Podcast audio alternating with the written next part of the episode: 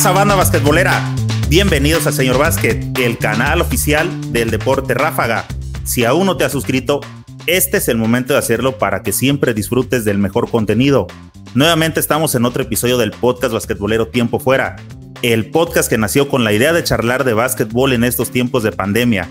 El día de hoy vamos a recibir por aquí Oscar, el Diablo Castellanos. Mi Oscar, ¿cómo estás, amigo? Buenas noches. Buenas noches, ¿qué tal, Eric? Placer estar aquí contigo. Eh, pues estamos bien, estamos bien aguantando la, la pandemia y ocupándonos, no preocupándonos. Es diferente, ¿verdad? El, el término. Y claro, muy, muy diferente. Pero la verdad. ¿Y el resultado? sí, nos da un tiempo para, para hacer eh, cosas que, que en el día a día era muy difícil de, de, hacer. ¿Has tenido más chance de estar este, haciendo como que, Oscar, leyendo? ¿Qué cosas eran de algunas de las que no tenías tanto tiempo de hacer antes por la rutina? En, entrar a clínicas, por ejemplo, de ver, ver clínicas de, de, entrenadores españoles, estuve en otra de entrenadores en Estados Unidos, leer, ver eh, mucho básquet, eh, analizar básquet, la verdad es que es comer y vivir el básquet 24/7 cosa que aquí en Guadalajara, tú sabes, el, el, tráfico nos quitaba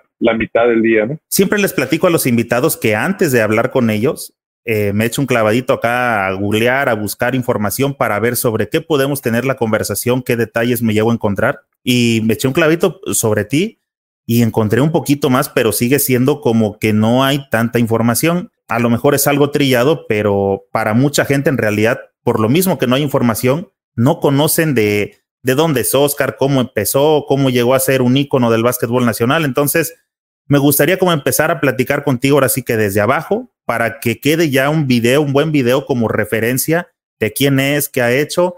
Ahora sí que vida y obra de Oscar el Diablo Castellanos. ¿Qué opinas, Diego?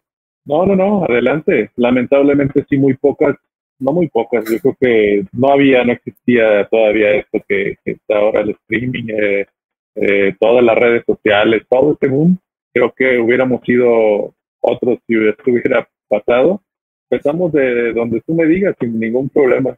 Oye, si así sin redes es, lograron ser unos rockstars, no me imagino en el boom de ellas. Sí, éramos, este, la verdad es que muy, muy sonados. Eh, Víctor, Eduardo, esa generación que tuvimos, este, Eduardo Nájera, eh, Horacio, y, y aún sin redes sociales les, siempre les comento que aquí la gente es muy curiosa en preguntar cuánto mides, porque entiendo que relacionan, es alto, este sí jugó profesional por eso, ¿no? Eh, es bajito, este mándemelo a la reta de la colonia. ¿Cuánto mides, Oscar? Yo mido un 85. Un 85. Sí, siempre fui, eh, y de la selección sí era el, el más bajo, fíjate. ¿eh? Me tocó una generación de, de jugadores muy altos. Eras, es, eres originario de Guadalajara. Así es, yo nací aquí en Guadalajara, mi familia, mis hermanas más grandes y mi madre y mi padre son de Michoacán, pero yo ya nací aquí en Guadalajara. No sabía eso, que tenías así como un poco de ascendencia michoacana. Sí, sí, sí, sí, mis padres y yo soy el séptimo de nueve hijos. Los seis anteriores este, fueron, nacieron en Michoacán, un ranchito cerca de Zamora y, y ya se vinieron mis padres para acá y yo ya aquí nací. ¿En qué momento, o alguno de tus hermanos ya jugaba básquet, tu papá, en qué momento tienes tu contacto con, con el básquetbol?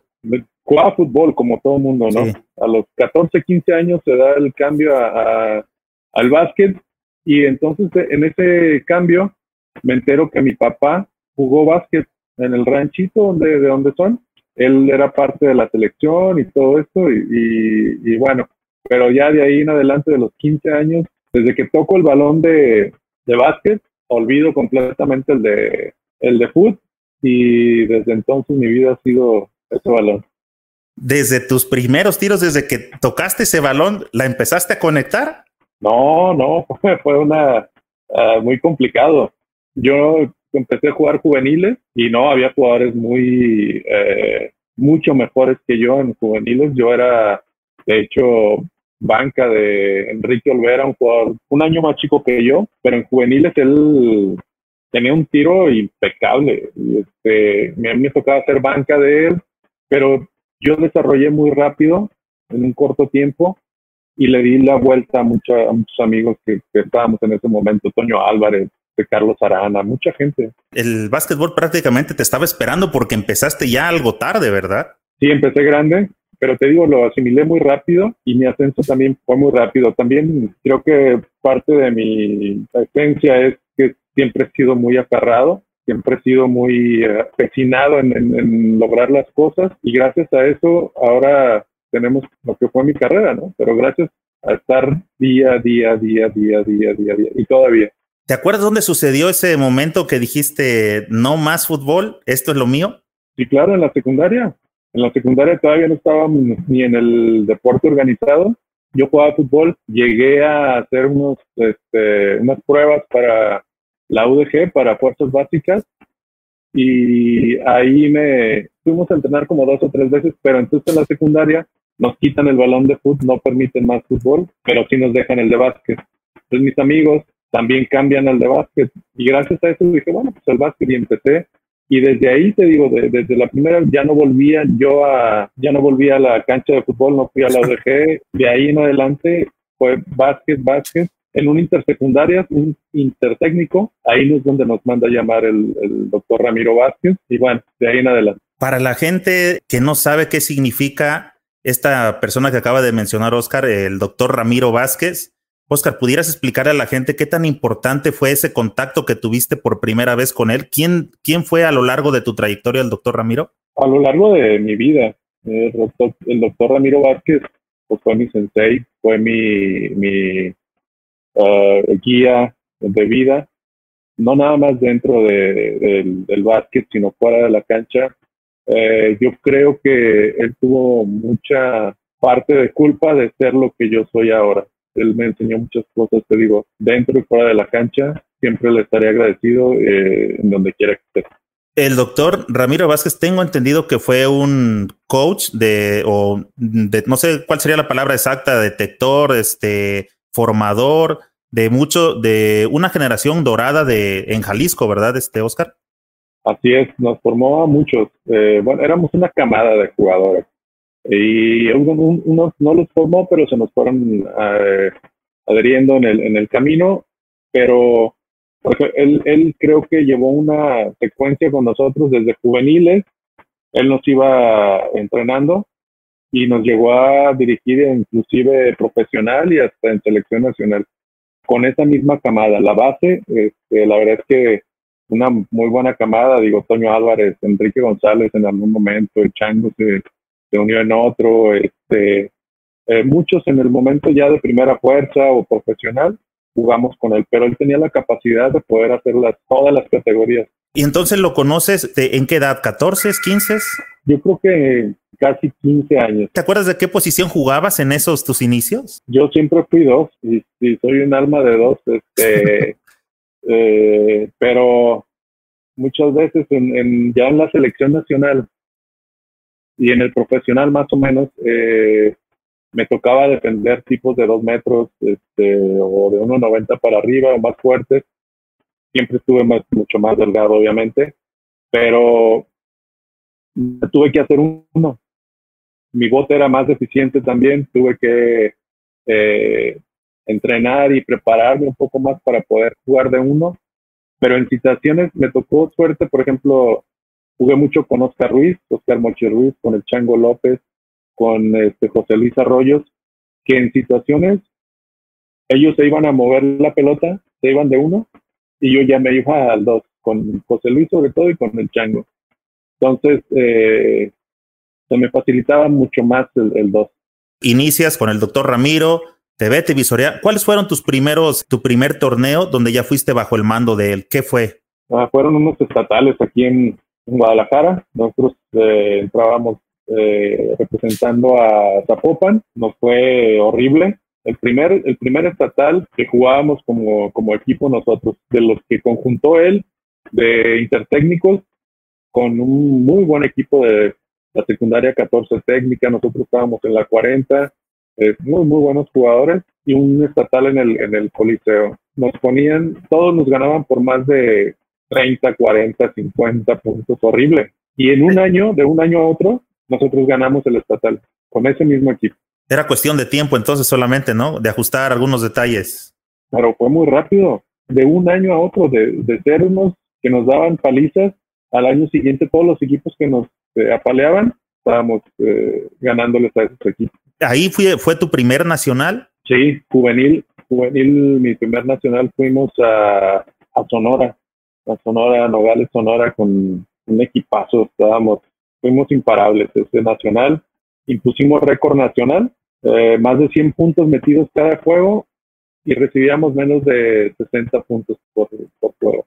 Éramos una máquina, los 12 que íbamos. Oye, no me sabía este eso y no me había puesto a pensar que también en los nacionales es súper complicado meter este 100 puntos, ¿no? Sí, y de juveniles más. Y de juvenil, ajá. Recuerdo, pero creo que no había de tres todavía. Este, pero sí, era, era, éramos un equipazo. Enrique Olvera, este, Toño Álvarez, eh, Enrique González, eh, Alfredo Arredondo, Juan Carlos Arana, eh, estaba el hermano de Armando Gaitán, Alejandro Gaitán, un equipazo, Jaime, un zurdo de la UDG, un equipazo por. En ese, desde esa época, ¿ya empezabas a afinar tu, tiro? ¿Ya soltabas la media o era, eras más que este, más carrera por lo mismo de estar más ligero? Era, era más eh, atleticismo. Eh, el tiro y todo eso lo fui perfeccionando. Ahí era, eh, la verdad es que la quinteta inicial era, como te dije, Enrique Olvera, y yo entraba por él. Es que tenía un tiro no fallaba y en esas categorías estaba eh, muy, muy buenas épocas, con muy buenos amigos que todavía seguimos a lo largo del tiempo. Oye, esa fue, eh, ¿ya estabas todavía en tu último de secundaria o ya era la prepa ese, en ese nacional? En ese nacional era mi último de secundaria, saliendo la secundaria. Saliendo la secundaria se hace el, nacional. Bueno, ganamos primero el estatal Después vamos a un nacional porque Jalisco Juvenil estaba en segunda división. Tuvimos que subirlo a primera división para poder ir al nacional. Y en un nacional de segunda división en Santiago Iscuintla. Nayarit. Nayarit. Ahí, ahí fuimos, ganamos el nacional ese y de ahí logramos el pase para, para Sonora, Nogales.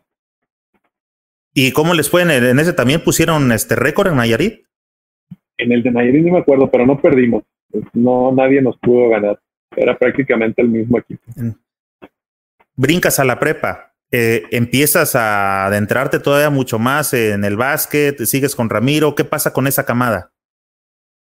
Ah, ahí muchos damos el salto y muchos se quedan en ese Inter. Eh, voy a la prepa, empezamos a jugar un torneo que había aquí muy, muy grande, el Mayo Fest, eh, era juegos entre preparatorias y entre universidades, eh, perdón, entre carreras universitarias eh, y toca que en mi prepa estaba Luis Manuel López, entonces lo ganamos también.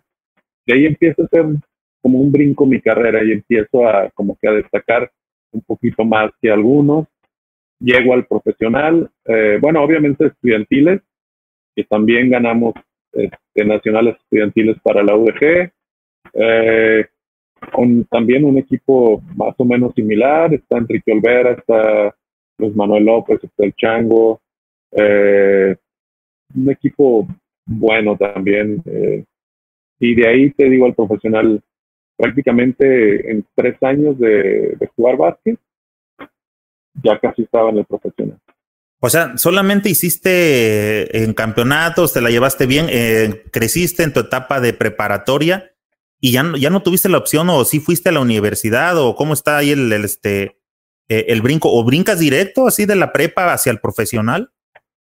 Más bien de juvenil. Había una categoría que se llamaba intermedia. Cuando salías de juvenil C, había una, una categoría que se llamaba primera B, que era como sub-21 o 22 por ahí. Y lo, yo no tu, yo no jugué nunca juvenil, este, primera B era abajo de primera fuerza. Entonces yo de juvenil pasé a, primera fuerza, ajá, y obviamente también al, profesional y al estudiantil.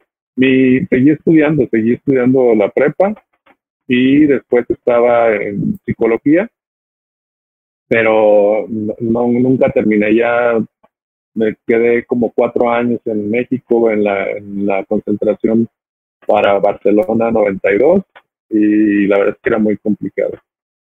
¿Qué edad tenías, Oscar, cuando se te da ese brinco de prepa y que ya te empiezas a dedicar directamente al, al profesional? Empezaste con Leones Negros, tengo entendido, ¿verdad? Sí, Leones Negros. Eh, yo creo que haber tenido unos 19 años, 20 cuando mucho, yo creo. Si no es que menos. Fue en el 88. Eh, en el 88 nos llaman al primer equipo, a Álvarez y a mí. Enrique González ya estaba. Eh, pero no teníamos mucha actividad. había jugadorazos también, aparte. Estaba Francisco Javier Vega, estaba el Mochis Ruiz, estaba Chino Wong, estaba excelentes jugadores, entonces olvídate de, poder este, competir. Pero el, siguiente año eh, ya, ya me toca pelear un puesto, este, ahora sí que a sangre y fuego, y pues, gracias a Dios me, quedé ahí este, con la titularidad del año siguiente ya cuando ganamos el campeonato con la, con la Universidad de Guadalajara eh, en el 89. O sea, eso se llama, este, ahora sí que un ascenso rápido, meteórico, ¿no? O sea, empezaste a los 15, jugaste, empezaste con los campeonatos nacionales, brincaste el profesional, aguantaste un año y al segundo eres titular y campeón. Así es, así, así mero, fue muy, muy rápido. Y, y desde, ese, desde ese entonces pues he sido el diablo castellanos, entonces por eso pues mi longevidad en el en el en el en el básquet este, la verdad es que tuve una carrera muy longeva este me me, trajo muchos eh, beneficios muy rápidos Oye, Oscar, ahorita tocaste el tema. ¿De dónde, en qué momento salió el diablo? ¿Por qué el diablo? en la secundaria. La verdad es que este, desde que desde que estaba en la secundaria éramos medio vagos, otro amigo y yo, este, la pasé muy bien, digo, pero sí eh, fue en la secundaria, nada, nada que ver por el básquet. Después, este, sí se me quedó un poco por el básquet, pero todo empezó desde la secundaria. Jugaba básquet en la secundaria. O sea, pero no tenía, no tenía nada que ver específicamente con alguna anécdota de básquetbol ni deportiva, era por otras circunstancias de camaradería simplemente.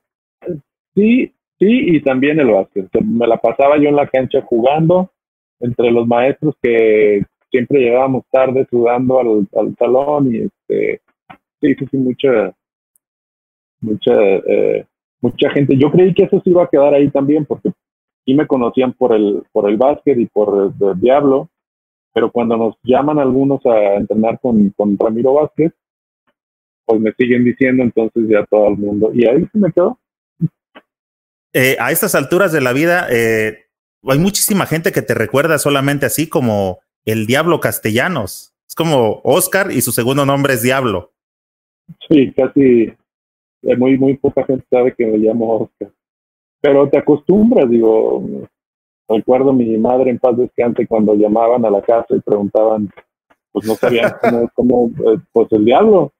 Y mi madre en paz descanse se molestaba y colgaba y ya después, bueno, se fue acostumbrando, ¿no? que aquí anda. Sí, sí, sí, sí, sí. Oye, en esa etapa de, de Leones Negros, ¿a quién le peleaste la titularidad? ¿Quién de los que estaba ahí este, fue con el que batallaste? A Vega, Francisco Javier Vega un tipazo, un jugadorazo. Este, a mí me encantaba también, pero, pero sí, a, él fue el que muy dura, muy, porque era un tipo que no fallaba canasta, no fallaba tiro este, abierto solo. Eh, fue, fue complicado, muy fuerte físicamente, este, pero pues bueno, me dieron una chancita y no la desaproveché. ¿Cuántos años duraste jugando con Soles de Jalisco? Tengo entendido, Oscar, permíteme tantito, que esa fue una, también como una generación dorada, una época dorada de los Leones Negros, ¿verdad?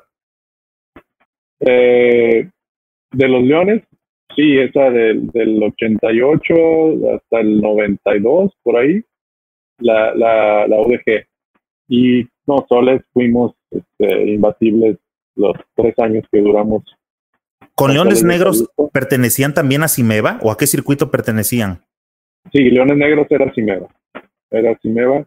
No sé si le tocó a Leones Negros jugar una temporada en CBP, cuando se, se divide Cimeva, se crea otra liga llamaba CBP, y no sé si jugó Leones Negros ahí o ya no, no la verdad es que no recuerdo muy bien.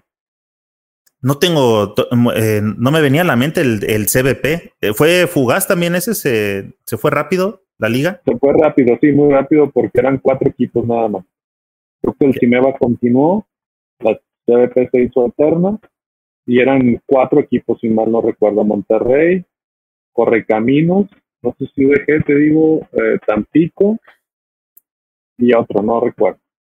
Después tengo este algo de lo que leí. Después de UDG, precisamente vas a Correcaminos, ¿es así? Sí, después de UDG me voy a Correcaminos. Eh, me, me contratan allá. También duré pues, varios años en, Ciudad Victoria, unos cuatro o cinco años yo creo, y también ganamos un campeonato ahí. ¿Qué, qué liga estabas jugando ahí? ¿Cimeva? ¿Seguías en Cimeva? ¿O era el CBP? Creo que, era la CBP. Creo que era la CBP. Oye, que no recuerdo muy bien los tiempos, ¿eh? me confundo mucho ahí. Oye, ¿y cómo le hacían con tan pocos equipos? ¿Cuánto tiempo duraba la temporada o cuántas veces se repetía? ¿Cómo, cómo era? ¿Cómo funcionaba? Bueno, era como 50 vueltas, ya sabes, este, pero la verdad es que los equipos estaban muy fuertes, ¿eh? Los, los equipos que realmente estaban eran, este, Monterrey lo, lo patrocinaba ABA, seguro. Eh, ABA Sport. Sí, sí, sí, sí, me acuerdo. sí, sí. Este, Ah, pues, este, Tampico y Victoria eran de la UAT, este, ah, no recuerdo el otro, pero, pero sí eran, eran equipos bastante fuertes. Oye, ¿y ya se veía por acá en el básquetbol mexicano este, eh, los extranjeros o eran más mexicanos? ¿Cómo funcionaba en esa época? No, siempre los extranjeros, este, fue, ha habido extranjeros muy buenos que que vinieron a México y sobre todo a mí en lo personal me tocó jugar con, con muchos que me dejaron mucha enseñanza, muchos, muchos americanos. He escuchado por ahí de que la gente se refiere cuando habla que algún extranjero estuvo en Jalisco, no me acuerdo si fue en Tecos o en Soles, sobre alguien que le decían el Rayo Thomas. ¿Te suena? ¿Cómo no? Arthur, con él fuimos campeones. Con Arthur, este, un tipazo y un jugadorazo y creo que dejó escuela y dejó también muy buenos recuerdos a mucha gente. Oye, viejo, entonces estás en Correcaminos y en Correcaminos ya te, ya eras llamado a la selección, ya tenías tus, tus llamados. Sí, en Correcaminos ya yo llegué a la selección en el en el mismo 89 cuando quedamos campeones este, con Leones, con la UDG, con la UDG este, me llaman a la selección y bueno de ahí me llaman muchas veces, me cortan muchas más. Eh, entre 89, 90, eh, 90 logro quedarme por primera vez yo creo en la selección para los centroamericanos del 90 en, en, el DF, donde ganamos medalla de oro, pero me quedo también porque me, me tuerce un tobillo como tres días antes, pues estuve a punto de que me cortaran pero pues, no podía casi ni caminar, pero pues, me dejaron ahí en la, en la selección y, gracias a Dios tengo mi, mi medalla de oro de, del centroamericano. ¿Te recuperaste en el transcurso de la competición o ya no pudiste, ya no alcanzaste? Sí, intenté y todo, o sea, nunca me quejé ni, ni dije nada, pero este, sí, la verdad, pero estuve este, jugando lo que podía, no, no, me, no me utilizaban tanto. Eh, los veteranos que estaban eran buenos, estaba Polo Torres, estaba, no recuerdo si estaba en paz descanso este, de Aguascalientes, uh, Mena, no recuerdo si estaba él también, estaba muy complicado, yo estaba chavito, apenas iba, pues llegando, pero ya en el 91 igual ya me dan la oportunidad otra vez y de ahí para el Real ya no solté la titularidad. Oye, ¿y en la selección también en esas épocas ya existían las novatadas? ¿Te novatearon? Eh, siempre existieron y siempre, este, eh, pero gracias a Dios no, fíjate, conmigo nunca me novatearon, nunca me, eh, había, había muchos, muchos seleccionados de aquí de Guadalajara, de Jalisco, estaba el Nati Sánchez, estaba el, Chango, estaba el Palma. Entonces, pues yo siempre, pues muy delgado y muy, este, la verdad que me tocó, me tocó buena generación y muy tranquilo, no, nunca hubo ni un conato de, de este, de novateada. Ah, ¿Qué te iba a preguntar, Oscar? Este, ¿quién era el coach de esa selección cuando, cuando debutaste? ¿Quién, quién te llamó? Yo fui a muchas con Tusain, cuando Tusain era entrenador nacional, pero ya cuando estuvimos mejor en los procesos, este fue con Arturo Guerrero. Arturo Guerrero ya como coach. Pero muchos, fui muchos años con, con Tusain, que te digo, también me cortaba de muchos. Me tocó ir a una preselección con uh, de León, de, él dirigía eh, las, las lechugueros de León. Y me cortó en un, en un en una gira que iba a ir a Brasil el equipo. Eh, en el aeropuerto yo no sabía y de repente pues me me da mi boleto para Guadalajara en vez de Brasil. Oye, este, de, de, esos sinsabores que también tiene el deporte, ¿no? Como parte de, del éxito sobreponerse a los fracasos. Sí, muchas veces. Pero sabes que lo, padre de esto es que te da recompensa. Y no sabes eh, de qué manera eh, resulta que, bueno, cuando me dice, cuando me corta, me dice Gustavo Sagiante. Me dice, no, pues es que yo no te conocía, no sabía este, de quién eras y, está bien. El año siguiente nos toca la semifinal Lechugueros de León contra Universidad de Guadalajara. Séptimo juego en León, el, con el Rayo Thomas, con Luis Hudson, el Chango López. Eh, para no hacer el cuento largo, séptimo juego en León, dos puntos abajo, cuatro puntos, cuatro segundos. Meten la pelota, quedando cuatro segundos, saca Enrique, Enrique González, se la da el rayo y yo prácticamente un paso adelante de la de tres. Me la da a Arthur, sin pensar agarro el balón, la tiro, el público, estaba el, el estadio llenísimo, la tiro y en el aire empezamos a correr todos al vestidor. Pero de esas veces de que desde que la tiras sabes que va, que va a caer. Pues literal, cayó, los eliminamos Ahí hubo algo, no, me acuerdo qué pasó, nos castigaron a los dos, a León y a nosotros, y entonces la final la jugó Tecos, no sé si contra Aguascalientes, creo que ha sido el único año que Tecos quedó campeón, este, pero porque nos eliminaron a nosotros en la mesa, no sé qué pasó, no sé qué hubo. Oye, no le perdón, dime, dime. Eh, te digo, esa, esa fue la mejor revancha, este, ya se terminó el juego y ahora sí me conoce, coach. Eso te iba a decir, este, ¿no le mandaste algún papel de este, hola, mucho gusto para, para que no te vuelvas a olvidar de mí, no? Ah, no es cierto. Nunca le dije nada ni nunca. Además, pues después de eso siempre se portó muy, muy buena gente, muy buen tipo también, este. Pero sí, me imagino que ya después de eso debe de saber quién soy.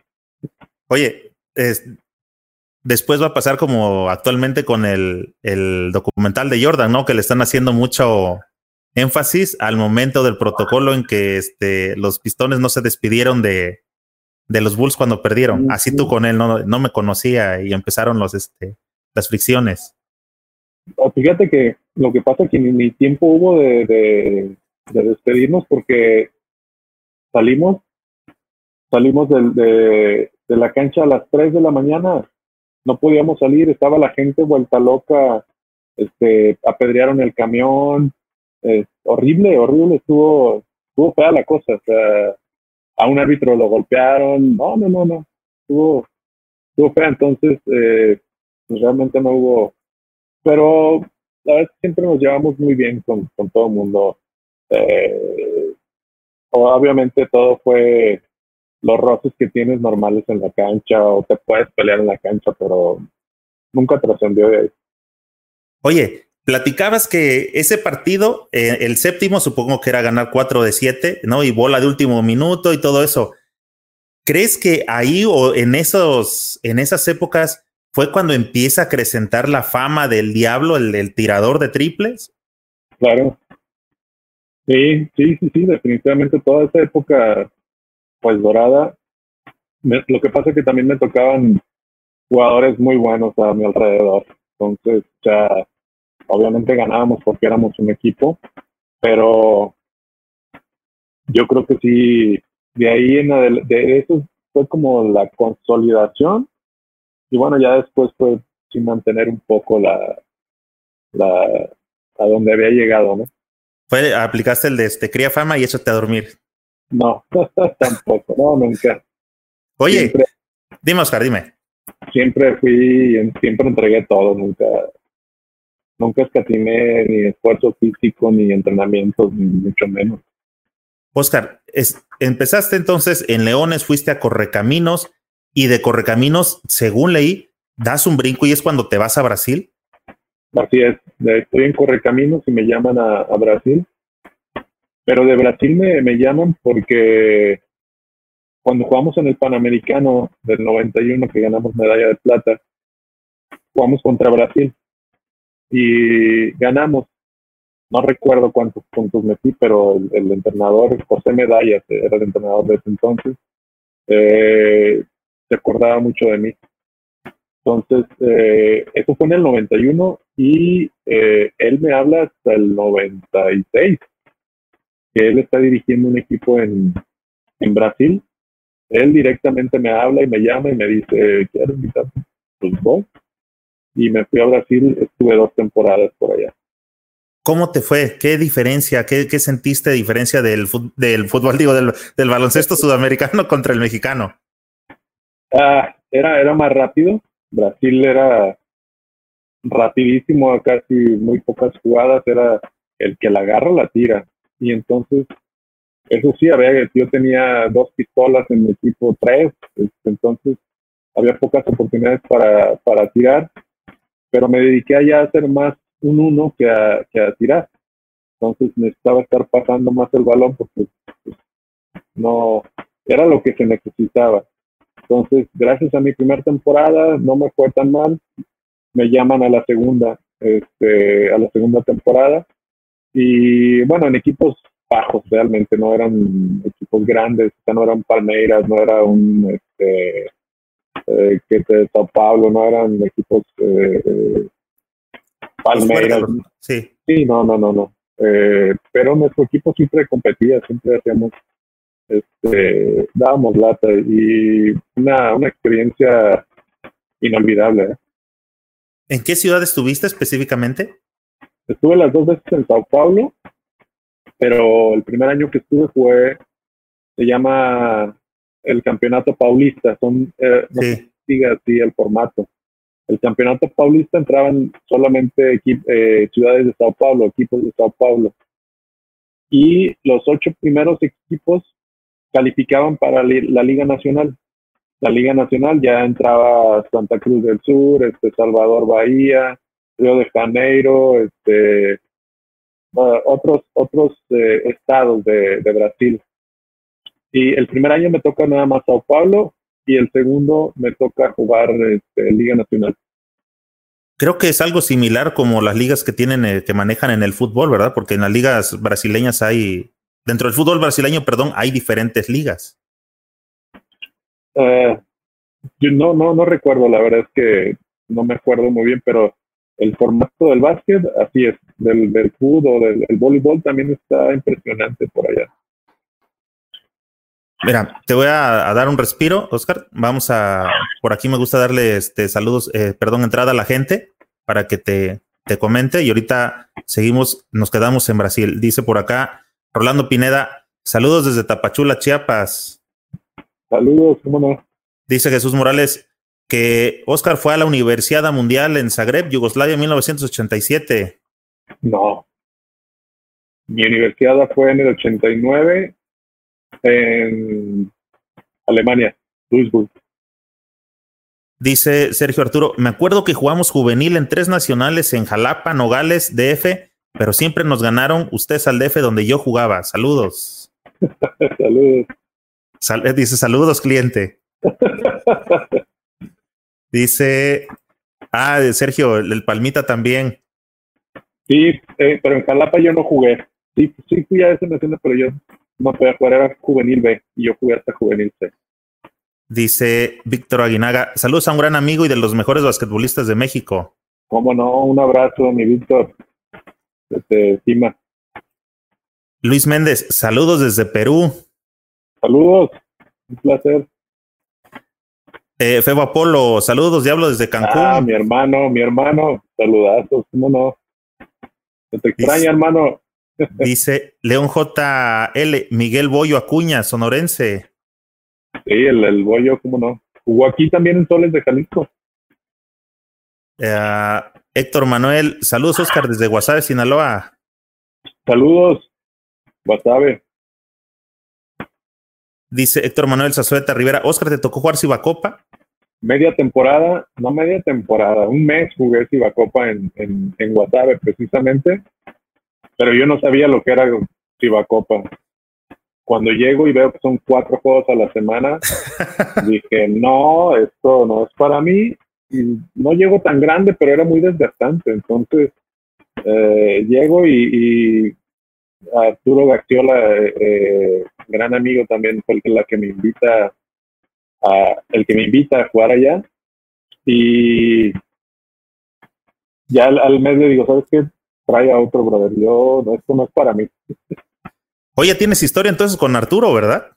Sí, cómo no. Desde ese, desde ese entonces. Desde esa fecha. Oye, por acá dice Jorge Jaramillo, algo que sorprendía del Diablo, cómo con esa estatura que en juegos llegó a clavarla. Para nosotros como fans era sorprendente. Cómo no, hermano. Sí, sí, sí. Eh, pero tampoco, no era que desde siempre yo la clavaba, ¿eh? Mi tanto fue progresando y en un tiempo entonces sí ya me empecé a, a acertar.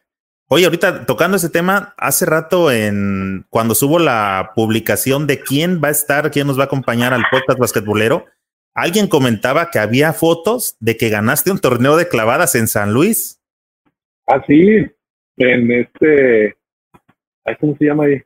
En San Luis, pero no, en, no en, en, la, en San Luis, era ah, otra ciudad cerquita ahí de San Luis. Sí, sí, sí, sí. Dice Alfonso Arevalo, el Rayo Thomas y William Alexander, grandes jugadores de la UDG. Sí, y Eldridge Hudson, que estaba, era la tercia eh, impresionante. Verónica Vázquez, saludos desde Chiapas, mi diablo. Merito, saludos, ¿cómo no? De hecho, vamos rumbo a Chiapas, apenas nos quedamos en Brasil, todavía vamos con calma. Dice José Sánchez Medinas, mi buen amigo Oscar Castellano, siempre un honor haber compartido cancha como compañero y rival sin duda, uno de los grandes de México. Un abrazo. Tú también, hermano. Oh, ¿Cómo no? Sánchez es un muy buen amigo y además mejor jugador. Dice Oscar Uribe, saludos Diablo desde Michoacán, lugar que te vio dar grandes torneos, siempre mostrando calidad en tu juego y gran compañero de equipo. Nos vemos en el próximo malo, Maxi Baloncesto. Seguro que sí, Tocayo. Dice José Luis Frías Rocha, saludos al diablo de parte de José Luis Frías, gerente de Caballeros de Culiacán, un histórico de la, de la selección, Oscar. No, no, José Luis, por ahí nos topamos eh, hace poquito. saludos. Dice por acá Enrique González, saludos hermano de Palmita González, un placer escucharte. Hermano, pues fuimos compañeros de todo lo que estoy hablando. eh, aprovechando, Enrique González, Enrique Palmita González, hermano, ojalá y puedas este, echarme un gritito por aquí, mandarme un mensajito al podcast. Creo que también a la banda basquetbolera le gustaría que compartieras este, con todos nosotros tus, tus experiencias. Así que este, estás invitado a una charla por aquí porque a la vieja guardia le encanta. Les comento que estamos a punto de llegar a 500 personas en la transmisión. Y pues, como ven, hay muchísima banda basquetbolera aquí en México. Dice José Refugio, saludos al Capi Oscar de parte del equipo Panque. Un honor ser compañero del Diablo Castellanos. Saludos, Cuco. ¿Cómo no, hermano? Estamos ahí pendientes. Dice Hugo Arballo que sigas por la senda del éxito y que volvamos a ser campeones en el MVP. Seguro que sí, hermano. Gracias. Se extraña. Dice el 915 Arquimicón Parque. Buenas noches. Saludos, el Diablo de las Canchas. Una pregunta. ¿Todavía te tocó jugar con Norberto Mena, movedor de Aguascalientes? Claro, mucho, eh, no mucho tiempo, pero sí, sí me tocó el gran Norberto Mena. Me tocó inclusive ser compañero de cuarto en dos, tres giras con la selección nacional. James Márquez, ¿recuerdas cuando jugaste en Zacatecas tanto en Limeva como en Cimeva? Sí, claro, cómo no. Limeva con el ingeniero Rojas, que en paz descanse. Eduardo Pérez, saludos Óscar de Zacatecas. Lalito, gusto saludarte. Este, por acá creo que tienes una apuesta, dice Marcelo Rafael, el coach. ¿Quién fue tu coach en WhatsApp? Y no te olvides de tu capuchino. okay. Sensei, cómo no, Marcelo. Marcelo fue mi, mi coach ahí en Guasave. este, muy buena experiencia. Eh, y bueno, ahora hicimos mancuerna en esta cortísima temporada de Cibacopa. este, eh, trabajamos más en pretemporada que en la temporada, pero un tipazo, aparte de, excelente persona, un muy buen amigo y, y, con una capacidad eh, muy grande. Me, me, sentí honrado de que estuvieras ahí, Marcelo. si no lo sabes, pues te lo estoy diciendo. Y sí, bebo el capuchino. Noé Blanco, la vieja guardia. ¿Quién de la vieja guardia no conoce al diablo? Ídolo, saludos desde Poza Rica, Veracruz. ¿Cómo no? Saludos. Hermoso Veracruz. Joel Martínez, saludos celebros desde el puerto de Veracruz. Y el puerto, se extraña el puerto. Oye, eh, nos quedamos entonces en Brasil. Terminan tus dos temporadas. ¿Ya no quisiste estar allá en Brasil o se acabó el, contrato? Este, se fue tu, coach y decidiste regresar. Se acabó el contrato, eh, las dos temporadas. De hecho, eh, vengo a, jugar unas finales con, Ciudad Victoria. Eh, todavía alcanzo a regresar, te iba a jugar aquí cuando nos eliminan allá en, este, en, en, Brasil y alcanzo a llegar a jugar aquí, pero ya no se da mi regreso a, a Brasil, ya, ya me quedo completamente aquí en, en México. ¿Y es cuando te incorporas a Soles de Jalisco? Llego con, con, sí, estoy en Ciudad Victoria como 98, 99 y en 2000 es cuando se crea Soles de Jalisco y hacemos 2000, 2001, 2002, ganamos tres o cuatro, no me acuerdo que alguien me acuerde. E, es, esa época, tengo entendido que la época de del Diablo o y en general de los soles fue una época que marcó este al básquetbol mexicano, ¿verdad? Subieron, creo que fueron campeones como cuatro torneos seguidos de, de Cimeva, algo así, o sea, fueron una de Cimeva, de Cimeva ¿verdad? ¿Tenían alguna rivalidad específicamente con alguien? Pues estaban, por ejemplo, los guerreros del estado, estaban en Cimeva, estaban en esta temporada con, eh, ahí estaba Minero Las Cumbres con un muy buen equipo también. Este, pero no recuerdo si estaba Ciudad Juárez. La verdad es que eh, debimos de haber eh, documentado, hablo de mí, y escrito todo lo que, lo que pasó. Tengo mi mis, años se me, se me cruzan. Este, sí, de verdad, porque sí, sí, ya, no me da la, ya, ya, no me da la cuenta porque estuve en Victoria, estuve en Soles de Jalisco, estuve en Jaguares de Chiapas, estuve unas temporadas en, en, Zacatecas también. Este, entonces, te digo, ya no me da la edad.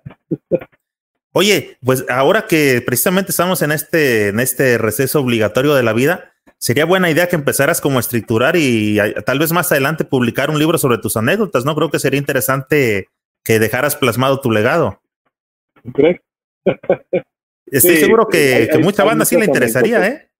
Sí, hay muchas anécdotas muy padres que este, solamente platicándolas eh, eh, se pueden, pues ahora sí que volver a, a vivir, ¿no? Eh, contándolas así, este, son padres. De hecho, las pláticas con muy buenos amigos como tú y como muchos otros, este, básicamente son eso, ¿no? Y, y, con calmita creo que te van a salir anécdotas que decías, ah, de esa no me acordaba. Y ya en lápiz ya difícilmente este, se va de la... Se borra. Se borra. Llegaste aquí, entonces eh, te tocó una excelente época con los astros, digo, con los astros, con este, con los soles de Jalisco, los soles de Jalisco, pero después eh, me tocó verte cuando andabas con Jaguares de Chiapas. ¿Ese circuito era Cibasur? Uno, uno creo que sí, sí, era Cibasur. entraba. Marineros de Cozumel. Cozumel. Creo que eran este, piratas de Campeche, eh, este, mayas de Yucatán. Sí, sí, sí, sí, sí, sí. Este, y nosotros con jaguares de Chiapas.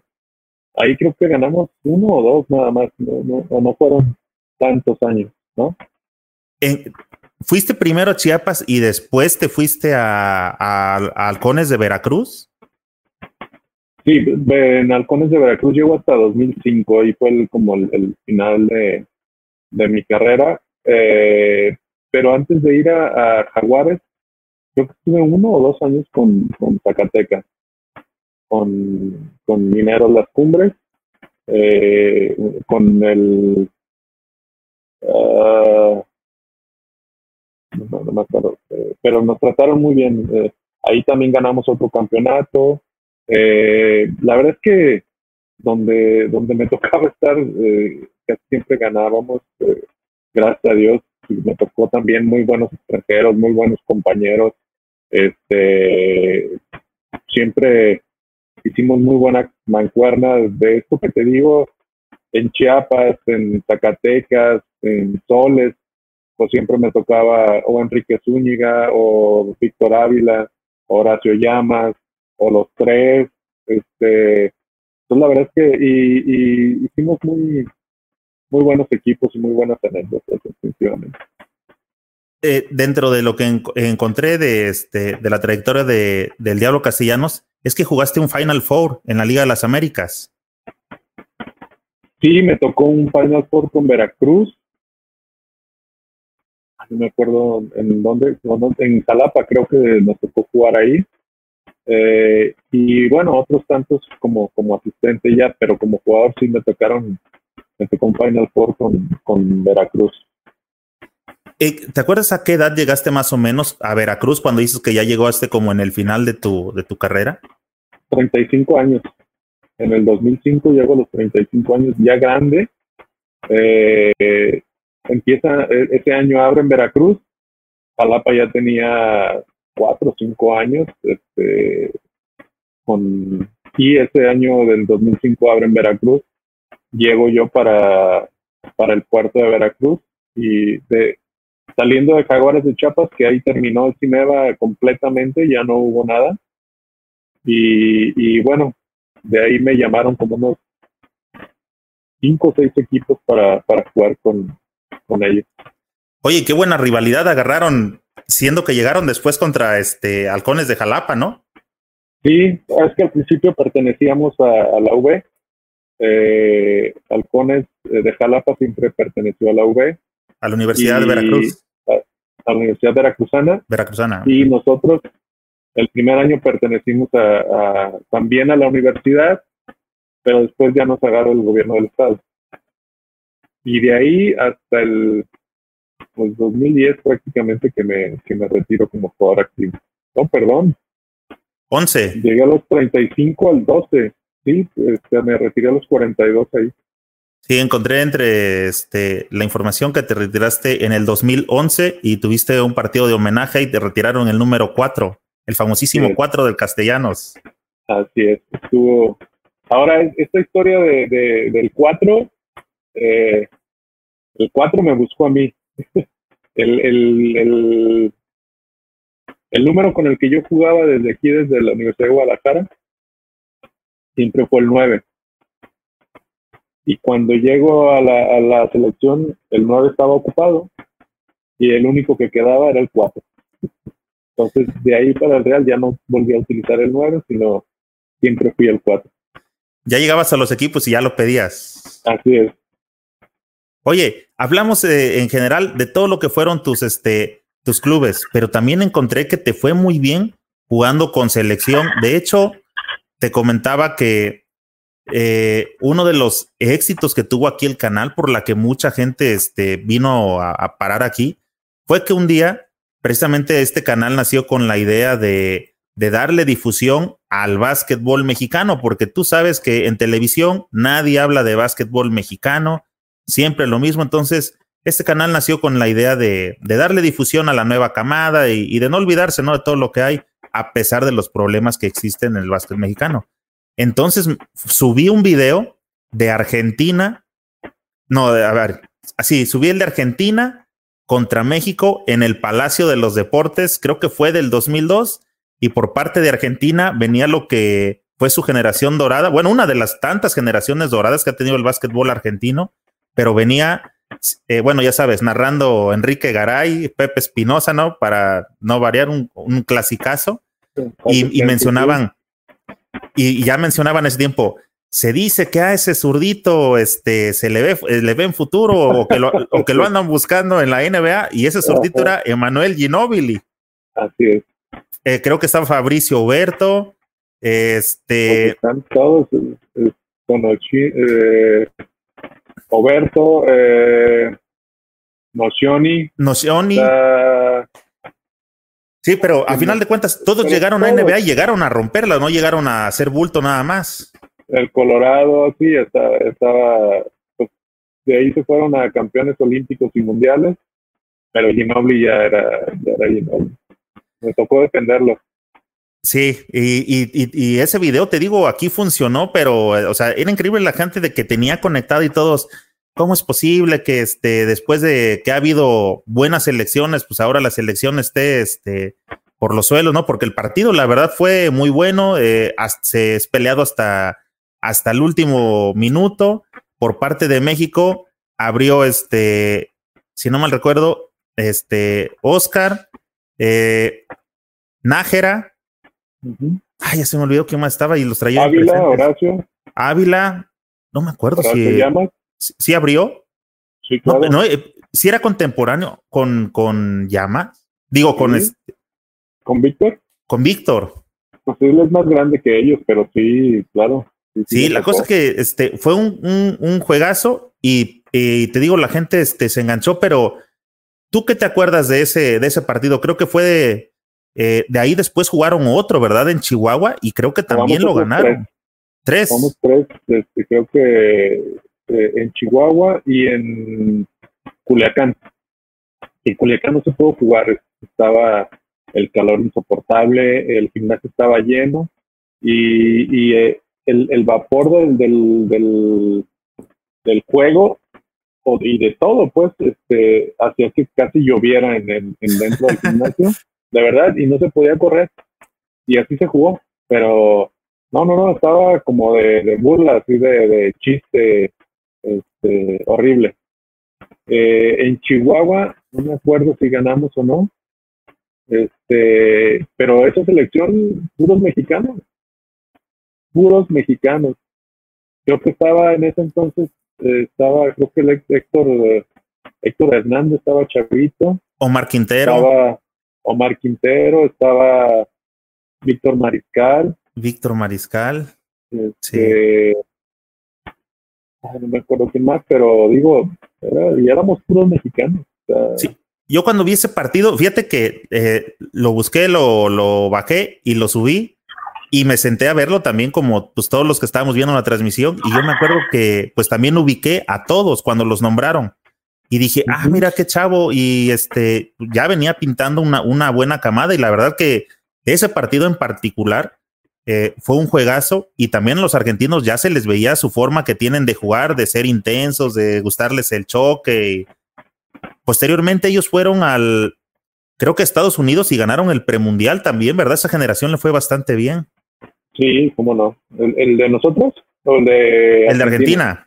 No, Argentina estaba en otro, otro nivel. Eh, eh, ahí tenían una racha de partidos internacionales sin perder y vinieron a perderla ahí contra nosotros. Un juegazo que vimos también, este, pues de todos, de, de, Horacio, Horacio jugó muy bien, Víctor jugó muy bien ese, ese juego, este, Nájara no se diga, este, y pues uno ahí también haciendo sus pininos. Oye, Oscar, eh, ahorita que tocas ese roce internacional que tuviste, sé que jugaste Panamericanos. ¿Estoy bien? Centro Básquet, Cocaba. Centroamericanos.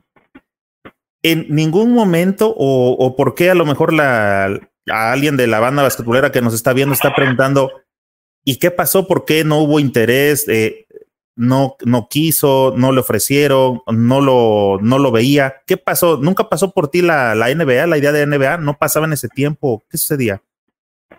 No. Pues bueno, hubo un acercamiento una vez um, en un nacional que jugamos en el DF. Se me acercó un, un scout de, de Minnesota Timberwolves. Me invitó a un, a un eh, de un tryout en Estados Unidos. Pero no, no, me, no tenía yo un agente que me representara y obviamente necesitabas forzosamente un agente para que te estuviera representando en Estados Unidos. Entonces nunca se hizo nada. Una vez jugando un mundial de invitación, así le llamaron en Puerto Rico. Eh, creo que por ahí hay un juego también que jugamos contra Puerto Rico. Eh, en ese mundial jugamos contra una contra una selección universitaria de Estados Unidos, el NIT que le llaman, y jugamos muy bien. No me acuerdo si ganamos o no, pero yo estuve entre los eh, los mejores cinco del cuadro ideal y el, asistente del equipo de, Estados Unidos me invita a jugar a Italia.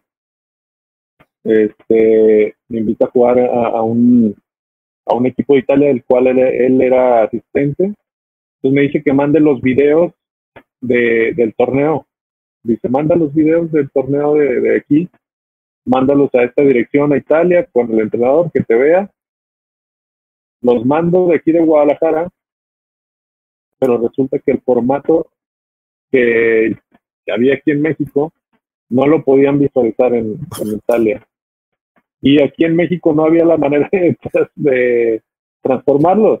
Entonces, pues otra que se perdió, ¿no? Pero sí me, invitaron el entrenador, el asistente se llamaba George Bisaca, el, creo que tenía descendencia italiana. ¿Y a qué equipo este, era el que, al que ibas a ir o al que te estaban invitando? La verdad es que se me, se me ha olvidado, pero eh, ahorita casi lo tenía por aquí, pero no, pero el, entrenador, el asistente que me invitó fue este señor, señor. Oye, y eso de los formatos, casi que lo que nos estaba pasando antes de iniciar la transmisión, ¿no? sí, eso de la tecnología a mí nunca se me ha dado, ¿eh? Oye, y, aparte de, de, Italia, este, ¿no te salió nada más para, para caminar por Europa?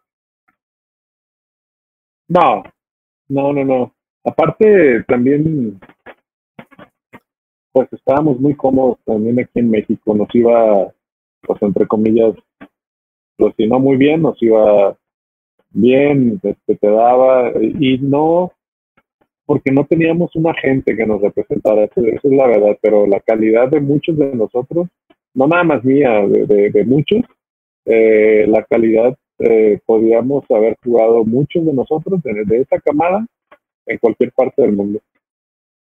Hace rato comentábamos de que tu entrenador fue Arturo Guerrero. Habemos muchos, yo me incluyo entre ellos, que la verdad, este, pues, le tienes un, respeto y, todo y admiración, porque todo mundo que lo vio jugar o en sus tiempos, pues habla muy bien de él, sé que es Salón de la Fama, entonces, pues te imaginas que por algo está ahí.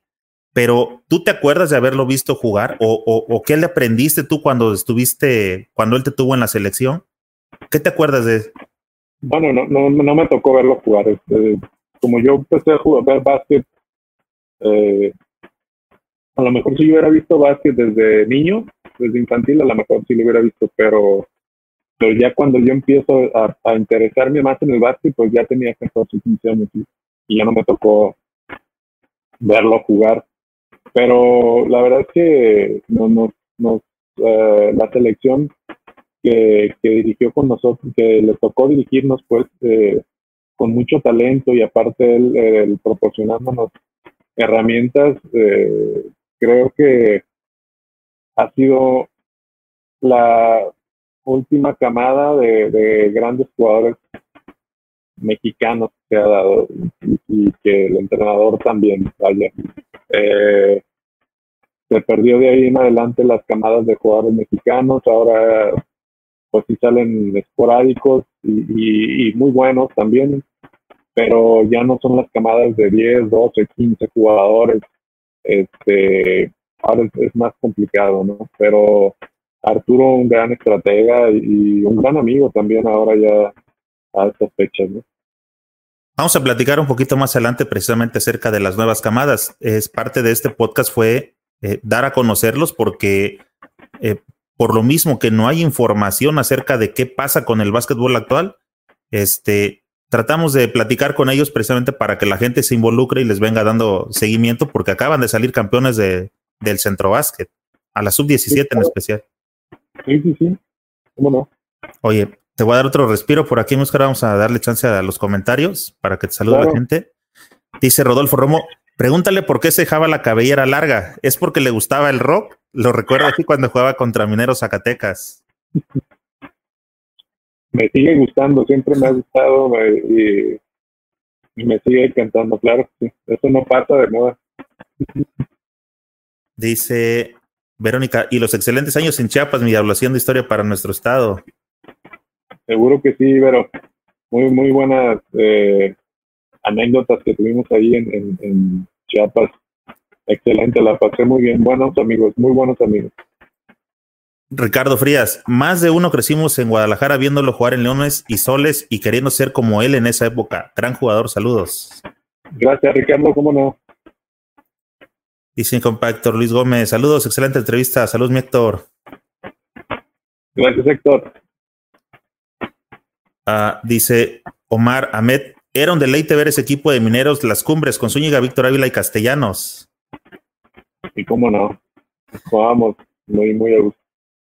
Oye, de hecho, eh, encontré por ahí en el, buscando material de Ávila, había un video cortísimo, como de unos 40 segundos, pero ¿sabes cómo, lo, cómo está titulado? El Dream Team, y estás tú, está Ávila y está Zúñiga. sí, los tres nos tocó ahí. Estuvo, estuvo buena, buena época. Dice Guarbayo, les mando saludos mi hijo Alejandro. Saludos, los está viendo. Saludos, Huguito. Ah, Roberto Gómez, saludos al gran Diablo Castellanos desde Colima, que también jugó Limeva con académicos. Fíjate, otra. Te digo que años me van a faltar. Hijo, necesitas eh, tomar en serio eso de la libreta en estos días, ¿eh? Paso por paso. Y nos fue muy bien por allá también, ¿cómo no?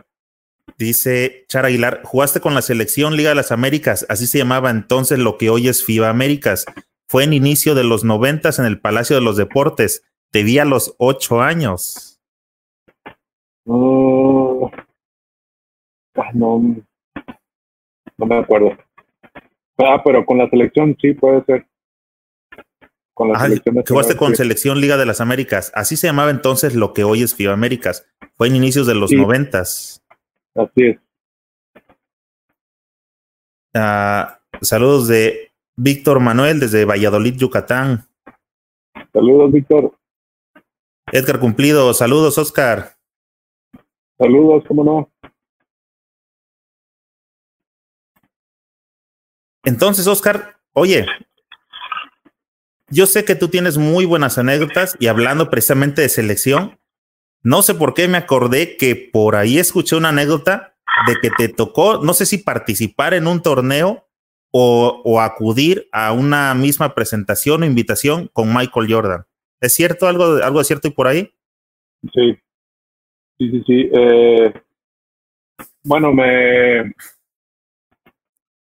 después del, del eh, preolímpico del 92 en Portland, uh, me, Nike me hace un, me invitan a patrocinarme, me, que me quiero patrocinar. Este, bueno, para no hacer el cuento largo, me patrocina Nike de, ahí en adelante. Fui el primer jugador eh, mexicano de básquetbol que nos me patrocinó. Eh, después, obviamente, patrocinó a muchos compañeros, pero a mí fui el primero que me patrocinó. Cuando Nike Internacional entra a México, ¿no? Uh, en el 96 llega una invitación a, a Nike aquí en Guadalajara, estaban las oficinas centrales en Guadalajara. Entonces me dicen, este, oye, hay una invitación para el All Star Weekend para un jugador latino. ¿Cómo ves? ¿Quieres ir? ¿Tienes visa? Ah, le digo, sí, tengo visa, ¿quieres ir? Sí, ¿por qué no? All Star Weekend, yo ni sabía, no, no sé, no sonaba tanto el, el, el weekend, o sea, antes era, pues transmitían el juego de estrellas, las clavadas y los de tres y se acabó. Pero bueno, ahí fue cuando entendí que el, el All Star Weekend es todo un fin de semana eh, eh, con actividades. Y sí, llego yo al aeropuerto y me atienden como rey, de super lujo, increíble, este, olvídate, otro mundo. Y entonces, en el itinerario, bueno, había fiestas, había reuniones, había entrevistas, todo esto.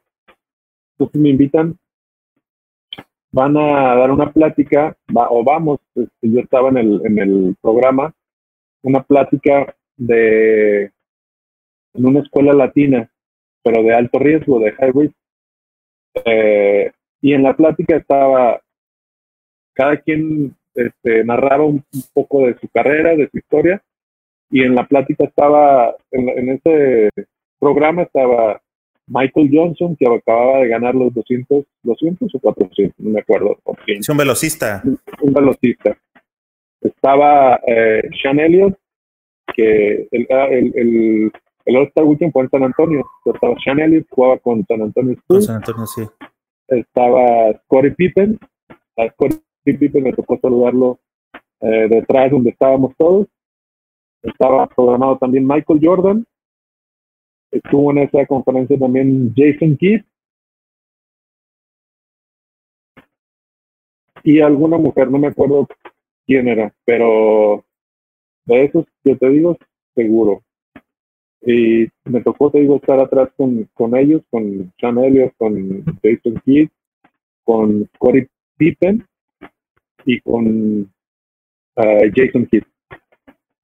Y Michael Jordan iba a llegar pero no sé por qué no llegó y la, el, el, la conferencia que le tocó dar a él eh, la dio su representante, fue el que llegó a platicar en ese momento. Entonces nos tocó, pero en el 96, olvídate, pues yo, eh, mi inglés es no, más bien malo, no, no es bueno, es más bien malo. Y este, pues resulta que cuando voy a, dar mi conferencia y, a, excusarme porque mi inglés era muy malo, los chavitos empezaron a gritar que, que la dieran en español. Entonces mi plática fue en español, pero pues la verdad es que yo no sabía ni a lo que iba, pero me tocó una experiencia este, que jamás se me va a olvidar y de las mejores que he tenido en mi vida. ¿Tuviste algún recuerdo con la gente que platicabas, como Pippen, este Sean Elliott, Jason? ¿Algunas fotos? Ah, Pippen, me Pippen me preguntó así directamente que si, que si pensaba algún día jugar este, NBA. Obviamente le dije que sí, ¿no? Pero fue muy corto así. Con Jason Kidd, pues saludarlo nada más, Sean Elliott también, o sea, pero la plática así poquito, un poquito más eh, fue con, con Pippen fue más cortesía, ¿no? De convivir ahí entre los invitados. Y fíjate, eh, bueno, a mí me, invitó Carlos Almaral y, y, iba el director también aquí, eh, pero nadie llevaba cámara. yo no sabía lo que iba tampoco, o sea, pues ya había cámara de video y todo eso, pero no. Entonces, eh, Jason Kidd jugaba para Dallas Dallas Mavericks. Y a él le tomaron video o tomaron de toda la conferencia y hubo alguien aquí de Nike que eh, les pidió el video, no sé si al final se lo dieron o, pudo hacer algo, pero esa fue la, la anécdota. Digo, aparte de fiestas en las que me tocó estar con celebridades, eh, el hotel en donde estaba y el lugar que me tocó el de All todo fue increíble, increíble. Eh, eh, Nike tenía una, una filosofía, ellos te tratan igual como tratan obviamente a su mejor atleta, no, no hacen mucha distinción, o sea, obviamente hacen distinción en, los pagos o cosas de esas, pero en el trato no te pongan en uno u otro hotel que no esté fulano tal, no, no, no, no, el trato es, es igual. Sí, ya no, ahí no respetan quién ganó más que otro. Así es, todos este, nos tratan parejos, ¿no? Obviamente pues, hay jerarquías que no sabemos, pero este, fue una experiencia pues, de las mejores de mi vida. Oye, Oscar, fíjate que cuando tuve por acá, te comentaba que tuve en un podcast pasado a Víctor Ávila. Víctor, ya sabes, como buen sinaloense, pues es dicharachero, bien alegre, bien platicón, buen conversador también como tú. Este, le, en una de esas salió el tema de las Merces y dijo, a, dijo, a mí, el que, le dije, ¿quién fue el que te llevó? Y me dijo, no, pues el diablo, es que yo andaba con el diablo para todos lados. ¿Tienes, alguna, ¿Tienes, alguna, buena anécdota de, de, lo que hay en las Merces en el folclore mexicano del basquetbolero? Hay muchos, cómo no. Este, me tocó ir a muchas, obviamente. Eh, con fuimos a Pinotepa Nacional, este, muchas en Michoacán, más bien la mayoría en Michoacán, pero también eh, íbamos porque no íbamos con cualquier gente, me, explico, íbamos con amigos también que nos invitaban, siempre era como la camaradería, era más bien las mesas eran como una excusa para continuar la camaradería de nosotros. ¿Nos ibas a contar alguna buena anécdota de, las Merces? Pues te digo muchas. Eh, me tocó ir a, es más, de hecho a Pinotepa me tocó ir con Víctor Ávila, con Horacio Llamas, creo que Zúñiga también nos tocó, nos tocó ir por allá, pero la mayoría eran aquí en Michoacán. Eh, nos íbamos muchos buenos amigos de aquí de Guadalajara y nos divertíamos el fin de semana y la pasábamos bien. O sea, no era como tal ir a mercenariar a ver qué sacamos o qué esto, no, siempre fue más por divertirnos que, que mucho, que, necesidad pues de la merced, ¿no? Siempre salir a ese tipo de torneos, a tener contacto con este, con otras canchas, no canchas de pronto folclóricas, la comida, el ambiente de los pueblos, siempre viene bastante bien después del ajetreo de la ciudad, ¿no, Oscar? Sí, sí, este, te digo, siempre, por ejemplo, nos invitaban también buenos amigos de Michoacán que nos vieron jugar en algún momento y que decían, oye, quiero este, llevar un buen... Vénganse. Perfecto. Pues siempre, siempre, aparte, siempre te daba fogueo, te daba un fogueo porque no son fáciles, eh, todos sabemos que son a muerte las, las, las, meses. Entonces te, te, te daba Sí, de verdad. O sea, juegas de vida. Es la verdad. Sí, sí, sí. Este, estás jugando el pan de cada uno, entonces eh, siempre te da un, plus para poder saber cuidarte. Este, está también, también aprendimos mucho de eso. ¿eh? Te da escuela de vida. Sí, claro, claro que sí. Oye, Oscar, se quiere empezar a congelar un poquito tu imagen. No sé si tengas descargando algo más abierto en tu, en tu lab, que nos eche la mano por ahí a cerrar lo que tengas para que no se esté este, robando el. Según yo no tengo nada, ¿eh? Tengo dicen los españoles el wifi. Bueno, vamos a seguir a ver qué es. Sí. Vamos a ver.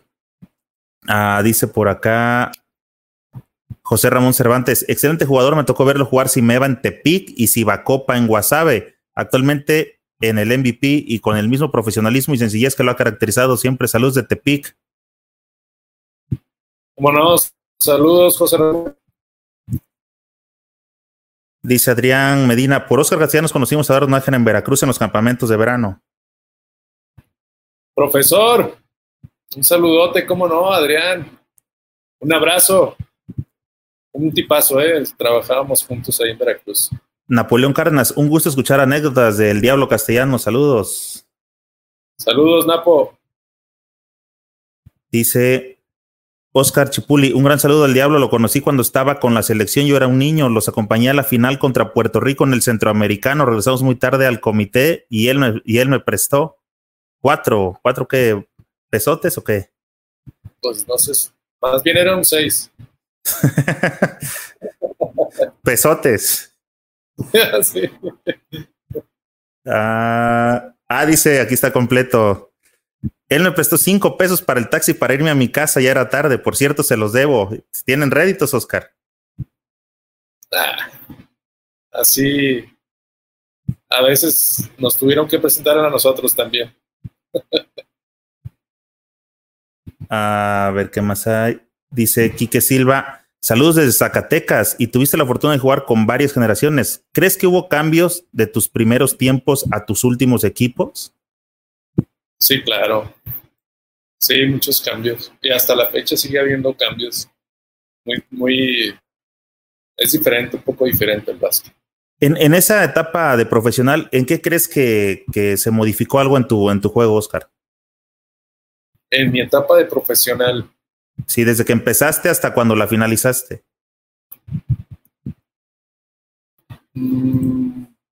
Más bien, cuando empecé de profesional era una y ya cuando llegué, por ejemplo, por decirte a, a Veracruz ya era un poco diferente el básquet, ya era más, un poco más organizado, ya era más, eh, todo lo anterior era mucho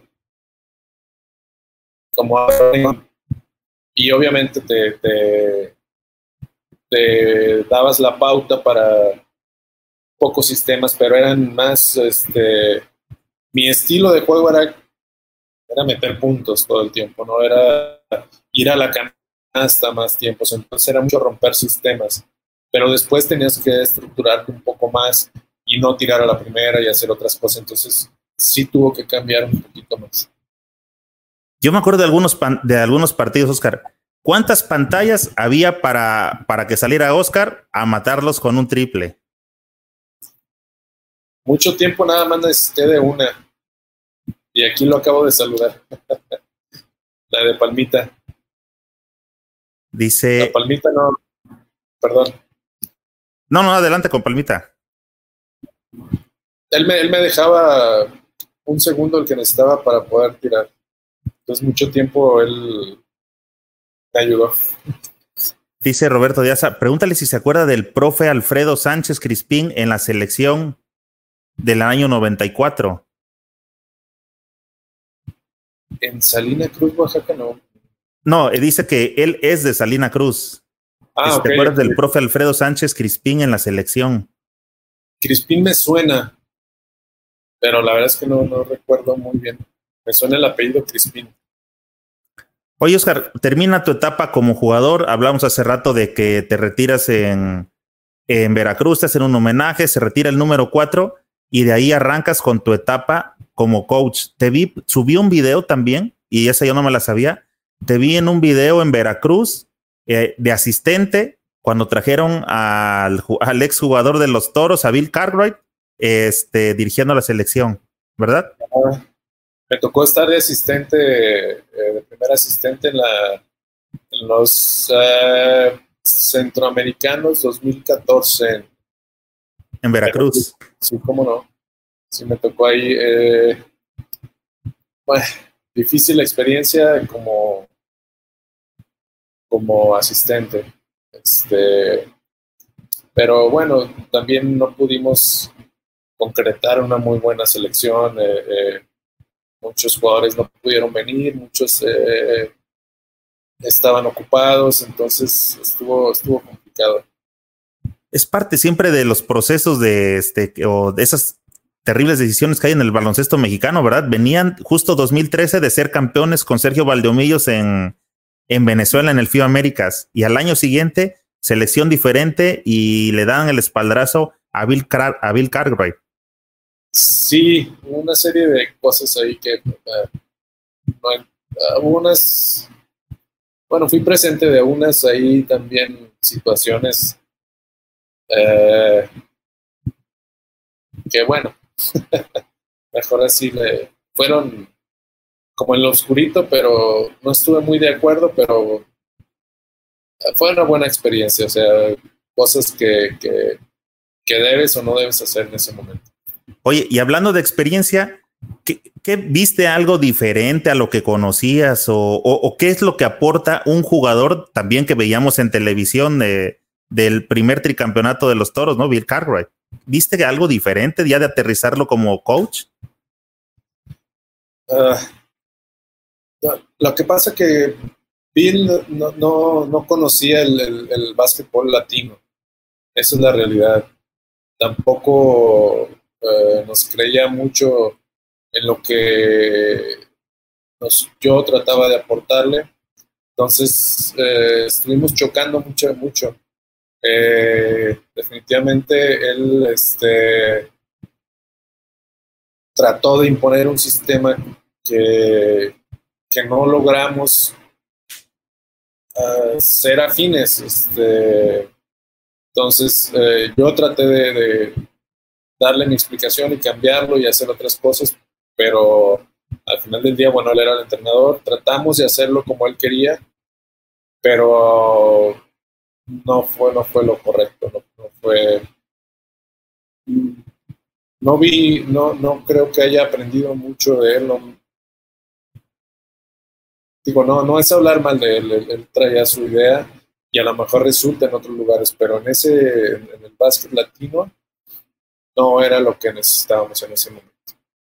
Esa es una parte interesante y, complicada a la vez de saber entender que un mismo sistema de juego es para ciertos jugadores, ¿no? No aplica para los que pongas ahí, características, cualidades, etcétera. Sí, y el que él quería, pues necesitábamos a un Jordan, a un Pippen y a un, cualquier otro, ¿no? venía acostumbrado, todavía traía la manía de los toros, ¿no? Así es. Oye, voy a meter este saludo porque me gusta saludar cuando la gente nos escribe de otro país. Le agradezco muchísimo. Dice Gías Tejerina, saludos desde Bolivia. Nunca escuché hablar del Diablo Castellanos, pero valoro su talento y más cuando el básquet une a mucha gente de diferentes naciones. ¿Qué consejo daría Diablo para poder llegar lejos? Saludos. Gracias, Gina, por seguirnos de Bolivia.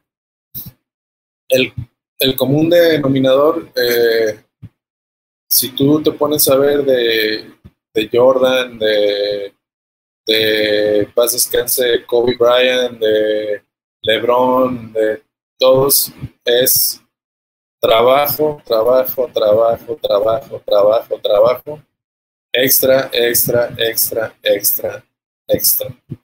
Si quieres sobresalir, tienes que trabajar más que los demás. No es nada nuevo, pero es la realidad. Los jugadores mexicanos con los que me ha tocado trabajar, entre ellos Gustavo Ayón, Eduardo Nájera, eh, Paco Cruz, este, Alex Pérez, eh, Paul Stoll, todos esos jugadores me tocó trabajar con ellos extra, mucho tiempo. Y todos ellos están en otras, en otro, en otro nivel. Entonces hay un común denominador en todos ellos que es trabajar extra. Oye, Oscar, terminas en, el 2011 en Veracruz, vas a, de asistente con Bill Cartwright y, ya te sonaba algo, o sea, ya tú ya pensabas eh, dedicarte a hacer, a ser coach, a, a, meterte en esto de dirigir equipos. ¿Esa era la forma en que querías seguir en el, en el básquetbol? No, no, no todavía, ahí no todavía, porque todavía cuando yo me retiro, y me retiro, pero yo me sentía físicamente bien todavía, aunque Obviamente en, un corto tiempo me iba a tener que retirar, pero me ofrecen a mí irme a la de asistente o, o si, y, y dejar la, la, jugador activo. Eh, a regañadientes, digo, bueno, sí, lo mejor es quedarme de asistente. Entonces tuve un duelo como de un año o dos, obviamente interno, nadie se dio cuenta, entre que yo todavía quería seguir jugando, pero ya... sí, y si quería seguir jugando, y si quería seguir teniendo minutos, me tenía que ir de Veracruz, porque ya la exigencia era más. Y mi edad, pues obviamente no, aunque me sintiera muy bien. Eh, pero me, me quedo en Veracruz dos años, dos años y algo con un duelo interno, reacio a querer aceptar estar a un lado. Pero después de dos años y medio, tres años, me empieza a caer el 20 y ahora creo que es la mejor decisión que pude haber tomado. Oye, se dice, bueno, al paso del tiempo, no, pues era jugador y ahora es coach, pero realmente parece que el proceso fue fuerte, ¿verdad? Dos años y medio es un, un, buen lapso de tiempo, Oscar. Sí, fue muy complicado internamente, te digo, todo lo viví yo eh, eh, solo y, y, poco wash y tratar de caer en el, que me guste, el que pero yo estaba, siempre me ha gustado, obviamente, pero estaba reacio por la situación. Entonces, eh, hasta que me cayó un 20, así dije, no está tan mal. Este, obviamente son, si antes este, jugabas y te ibas, que eran dos horas, entrenabas en la mañana dos horas y el juego duraba dos horas, cuatro horas. El coach es 24/7, entonces me empecé a caer en eso y, bueno, pues es lo que me gusta, es lo que he hecho toda mi vida. Pues feliz. Oye, eh, estamos en, esa etapa de, coach. Actualmente, Oscar es coach del Tecnológico de Monterrey, ¿verdad, Oscar? Así es, eh, el Tecnológico de Monterrey Campus Guadalajara. Eh, aquí estamos, ya vamos tres años más o menos dirigiendo el Tecnológico. ¿Cómo te ha ido ya en tu etapa como coach, eh, sobre todo dirigiendo ahora a los jóvenes? ¿Cómo les transmites todo lo que, lo que fue la vida de, ese francotirador de triples mexicano? Sabes que si tú hablas con algún jugador mío, eh, digo mío, o que me ha tocado dirigir, nunca hablo de mí. Jamás les he dicho una palabra de lo que yo hacía. Me hubieras visto, ¿no? Nada de eso. Nada, nada, nada, nada, nada jamás, jamás, nunca, a ninguno. Este, eh, al contrario, trato de transmitirles eh, confianza y que confíen en ti, pero con, con hechos. Ellos saben que pueden confiar en mí dentro de la cancha, obviamente, y fuera de la cancha como persona, pero hablando deportivamente, eh, mi objetivo siempre es mejorarlos como jugadores y como personas. ¿Cómo, cómo resumes tu, a nivel de, triunfos de aprendizaje, los tres años que has hecho como coach de, este, de un equipo universitario, Oscar? Me gusta, me gusta mucho porque el primer, el primer año y medio tuve una camada de jugadores con mucho talento y los pulimos un poquito más y les, sacamos más, más bien cuando llego yo estaban desaprovechados, este, simplemente llegué como que a ordenar un poquito y creo que a cada uno de ellos le saqué lo mejor de ellos y, y gracias a eso eh, obtuvimos muy buenos resultados en corto tiempo. Obviamente eran jugadores que estaban por salir con mucho talento y, muchas ganas. Eh, lo que hice fue darles eh, seguridad y que los respetaran a nivel nacional. Con ellos logramos un tercer lugar en un ocho grandes, un cuarto lugar en otro ocho grandes, cuando no habíamos pasado de ahí, y un segundo lugar en la Universidad Nacional, eh, que se nos fueron por un tiro de último segundo, pero creo que logramos mucho a corto plazo. Sale esta camada de jugadores y me toca un equipo ahora nuevo, con un gran reto que obviamente que lo tomo y obviamente que, es, es lo que, para lo que estoy trabajando, un equipo prácticamente nuevo, con mucho talento con, yo los eh, visualizo a ellos eh, un año máximo que vamos a, vamos a, cosechar muchas cosas de las que estamos sembrando ahorita.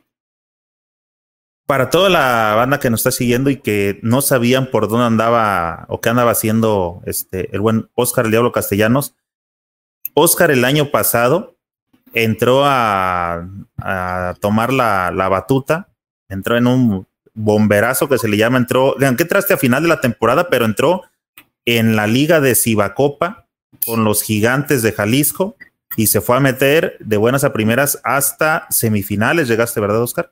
Sí, el equipo estaba ah, como a punto de no clasificar a playoffs. Eh, lo, clasificamos a playoffs al equipo y hacemos unos playoffs excelentes, un gran equipo también, una, excelentes jugadores y, buenas personas. Logramos muchas cosas, estuvimos al campeón, al, actual campeón lo tuvimos ahí este, contra la lona y ah, se nos cansó un poco y, detallitos, ¿no? Que se nos fueron al final, pero creo que hicimos un muy buen trabajo en, esta en la temporada pasada con Cibacopa. Ah, sí, con Gigantes de Jalisco en Cibacopa. Para toda la gente que supo por ahí a través de, las noticias que circulan del morbo y todo eso, eh, Oscar estuvo, o sea, a él le tocó y cuando se refiere al campeón, fue porque estuvieron con la serie, creo que 3-1, ¿verdad, Oscar? Y se le levantaron y fueron los rayos de Hermosillo y fue que por ahí surgió una gresca entre, entre algunos aficionados. Ya saben, a veces algunas arenas no eh, procuran ese cuidado que deben de tener del público hacia, hacia los jugadores y se involucraron por ahí con algunos jugadores y situaciones de esas, pero realmente en, el, en la serie, yo me acuerdo de haber visto esa serie y creo que el partido o la serie más bien la perdieron en el tercer juego que se jugó este, en la arena de gigantes, Oscar, porque fue complicado regresar otra vez a Hermosillo. Sí, sí fue complicado regresar eh, con la plantilla reducida, eh, el desgaste físico obviamente no es lo mismo y, las situaciones que se dieron ahí por esa, más bien las decisiones que se dieron por esa situación, creo que nos afectó un poco psicológicamente también y fuimos muy disminuidos allá, pero aún así este, dimos, dimos batalla, dimos pelea, yo creo que si hubiéramos estado todo el equipo completo, bueno, el hubiera no existe, ¿no? Pero, pero eh, me gustó creo que hicimos muy buen trabajo con lo, con lo que teníamos. Sí, y sobre todo, oye, para lo que nos platicabas de que equipo donde llegabas eh, desde tus inicios, ¿no? Campeón, campeón, campeón con Leones Negros en la prepa, en los nacionales, y que en tu año debut con gigantes, igual este, la hubieras pegado la grande, ¿no? Y luego, luego campeón en tu primer, en tu primer año. Ah, creo que todo lleva un proceso también y, pues el ganar así es, sería como un poco efímero también, ¿no?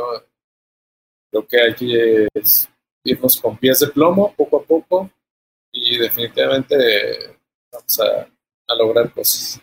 Y continuando con la actualidad de lo que anda haciendo Oscar Castellanos, también el año pasado se involucró con la otra franquicia del estado de Jalisco. Jalisco pasó, eh, ¿cuántos años se aventó Jalisco, Oscar, sin tener básquetbol profesional? Y de pronto llegan dos equipos. Pues desde Soles, después hubo una temporada de, de Osos. Ah, de, de Osos, es cierto. Una nada más, pero no terminaron, no sé qué, pero desde el 2003 hasta esta, prácticamente. 2013, siete años sin básquetbol. 2003, una temporada de... ¿En el 2003 fue la de Osos? No, Osos puede haber sido 2008, 9, por ahí. Pero digo antes de eso, desde el 2003. la de Soles. Sí. Bueno, y, y, resulta que de pronto llegan dos franquicias a Jalisco, una en Cibacopa, que son los gigantes de Jalisco que ya mencionábamos, y por la Liga LNBP llegan los Astros de Jalisco y Oscar es invitado a formar parte nuevamente del cuerpo técnico. Sí, estuve ahí con, con Pachi Cruz y, bueno, gracias a, a, Teo Zubia que, me permitió estar ahí también, aprendiendo y viendo también, mi, mi interés era ver eh, la situación de ahí de cerca y, saber eh, qué alcances podemos tener y, me gustó, está, está interesante. Eh, obviamente tengo un compromiso y más con, con, el TEC de Monterrey, por eso no podía viajar o no podía estar al 100% con el equipo. Entonces, estuve como nada más de local, pero una muy grata experiencia. Oscar, hablando de Astros de Jalisco, ¿qué opinas de la reciente llegada ah, y el regreso al básquetbol mexicano de Sergio Valdeolmillos? Eh, Sergio va, bueno, es una gran contratación, es un, un, coach que sabe ganar, que ya ganó eh, con la selección nacional. Eh, definitivamente creo que va a ser buen papel. Esta temporada te quedas al frente de Gigantes de Jalisco nuevamente. Eh, sí, esta cortísima temporada, como, como lo dije ahorita con Marcelo, eh, este, creo que el equipo estaba, estábamos bien en un proceso también de adaptarnos a, las nuevas normas que dictaba Cibacopa con siete extranjeros. Eh, pero estábamos ahí al frente. A mi modo de ver, estábamos haciendo bien las cosas. Eh, pero bueno, se da la situación de, la pandemia y de todo esto, entonces eh, no, no pudimos. Lo único que tuvimos fueron dos juegos nada más, entonces eh, fue lamentable, pero bueno, es, lo que nos tocó vivir en este momento y esperemos seguir eh, o dar continuidad a todo esto. Oye, Oscar, hace rato comentábamos cuando hablamos de la generación dorada, de que antes había eh, mejores camadas o camadas más amplias, para ser este, más preciso. Ya hablamos de que un ícono como Arturo Guerrero era quien dirigía la selección nacional. Tiene, desde que yo me acuerdo, tiene un buen rato que eso no sucede en el básquetbol mexicano. ¿Por qué no otro ícono como Oscar el Diablo Castellanos nuevamente a, dirigiendo a una selección nacional? ¿Qué opinas? Claro, es, una de las metas que, que tengo personales, poder llegar a, a una selección. Obviamente es proceso y pues puede haber gente más capaz o más eh, con más tiempo ¿no? que, pueda. Eh, pero definitivamente estoy trabajando fuertemente para que se me, no, no que se me brinde la oportunidad, crearme yo la oportunidad de poder hacerlo. Creo que si los, los triunfos en, si sigues en el TEC o en Gigantes o si continúas este, en Astros, pues creo que eso puede ser eh, crearte una oportunidad, ¿no? Sí, no, no lo dudo. Y creo que estamos trabajando o, trabajamos día a día para eso, pero realmente mi, mi, carrera como, como entrenador en sí es, es muy corta. Hay quien tiene más currículum en cuanto a eso, pero creo que vamos bien. No, no llevo prisa, no llevo, nadie me está correteando solamente pues quiero hacer las cosas bien. Hablando de, de este tema de, selección, ¿cuál es el panorama que desde su, desde tu amplia experiencia, has pasado por infinidad de gente, cuál es el panorama que ves entre federativos y selección nacional?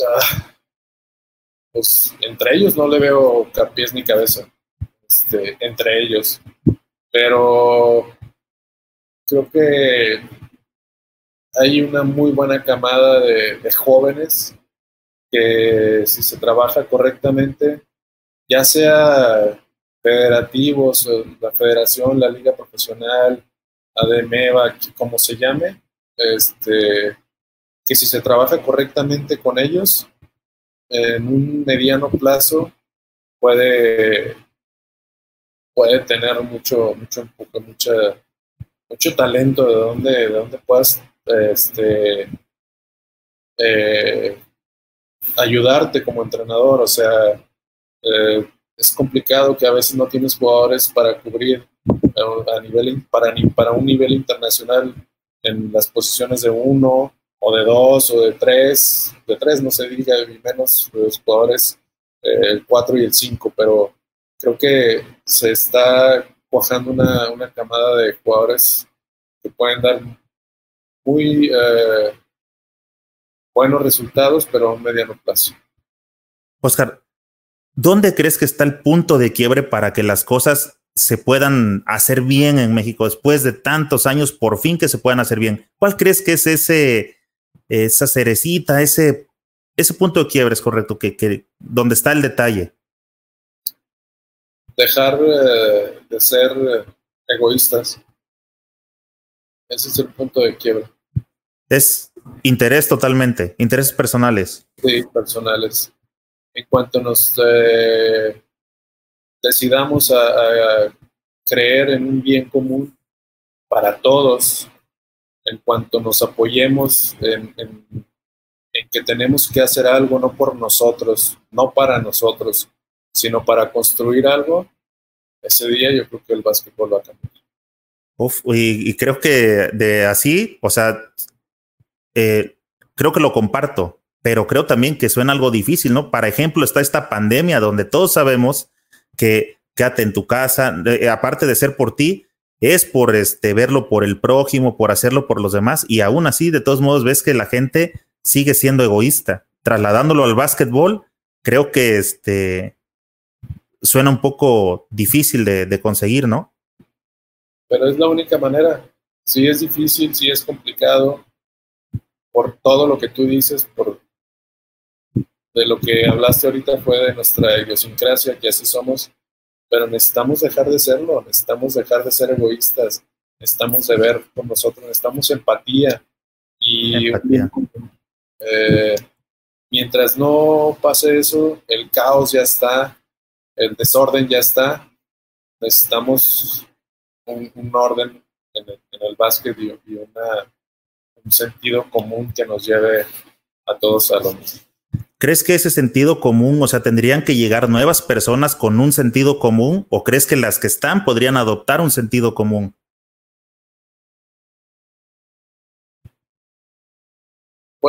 todos los cambios son buenos, definitivamente, pero eh, ojalá y alguno de los que esté le pueda caer el, el, el 20 y, tratar de trabajar en eso que estamos hablando, en común, en la empatía, en el trabajar para algo y no tiene que ser inmediato, sino para, para las futuras generaciones. Así lo hizo España, así lo hizo Argentina, eh, Canadá sí lo hace, eh, no trabajan para, para eh, tener resultados pronto. Y eso nos va creando una escuela que va a ir dejando secuelas. Y los resultados a la vista, ¿no? España y Argentina jugando finales olímpicas, mundiales, este, de unos años para, de unas décadas para acá más bien. Así es, así es. Hay que aprender lo bueno a todos ellos, ¿no? Sí. Oscar, mira, regularmente aquí pues nos ponemos a charlar, ya sabes, y cuando la gente se tranquiliza con las preguntas y los saludos, doy por entendido que la gente está como ya escuchó es suficiente y no están como resueltas todas sus dudas. Entonces, por aquí yo te tiro unas picosonas para hablar de básquetbol en general, tranquilón, tranquilón, y este vamos rematando con temas de actualidad. Por ejemplo, según Oscar, el Diablo Castellanos, ¿qué pasaría si Michael Jordan jugara en la NBA de ahora? ¿Qué pasaría si jugara la de ahora? Buena pregunta, pero creo que sería, haría lo mismo que, hizo eh, en, su, en su época. Sin lugar a dudas. ¿eh? Seguiría sometiendo a la gente. Seguiría con Fíjate que sometiendo, ah, yo no lo veo así, yo creo que le sacó lo mejor que tenían a todos.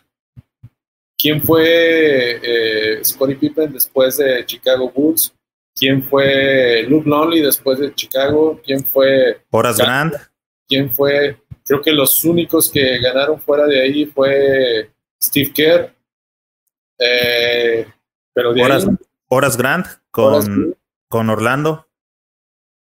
Y, pero ¿cuántos, cuántos en, en seis años, cuántos jugadores pasaron por él que no fueron nada después sin él? Entonces, sí, mira. creo que lo mejor que él tuvo es mejoró a los jugadores que tenía. Ah, dice por acá, pero creo que va a entrar en la, en la, misma. Jaime Hernández, saludos de Veracruz, Oscar, excelente jugador. ¿Qué opinas del tema de Sochi Lagarda y Ana Guevara en el tema Confío Américas? Era algo de lo que estamos platicando, ¿no, Oscar? Sí, sí, es parte de lo mismo. Saludos, Jaime. Ah, Oscar, ¿cuál es tu modelo de tenis favorito? Mi modelo, nunca tuve uno favorito, ¿eh? Este, pero a mí me encantan los, los, eh, los Kobe Bryant eh, de los últimos tiempos, sobre todo los bajitos, porque Kobe antes usaba altos, bota, bota, y cuando los empezaron a hacer bajos, fueron. A mí me tocó usar el 10 y está súper cómodo ese. Fíjate que yo no soy tan, como llaman, sneakerhead. no soy tan. Yo la verdad es que juego con los que más me acomodan, o con, con los que mejor me siento. Obviamente pueden ser nuevos o pueden, o sea, muy recientes, o algunos que, que ya tengo por ahí. ¿Y cuál es el modelo más feo de tenis que has visto?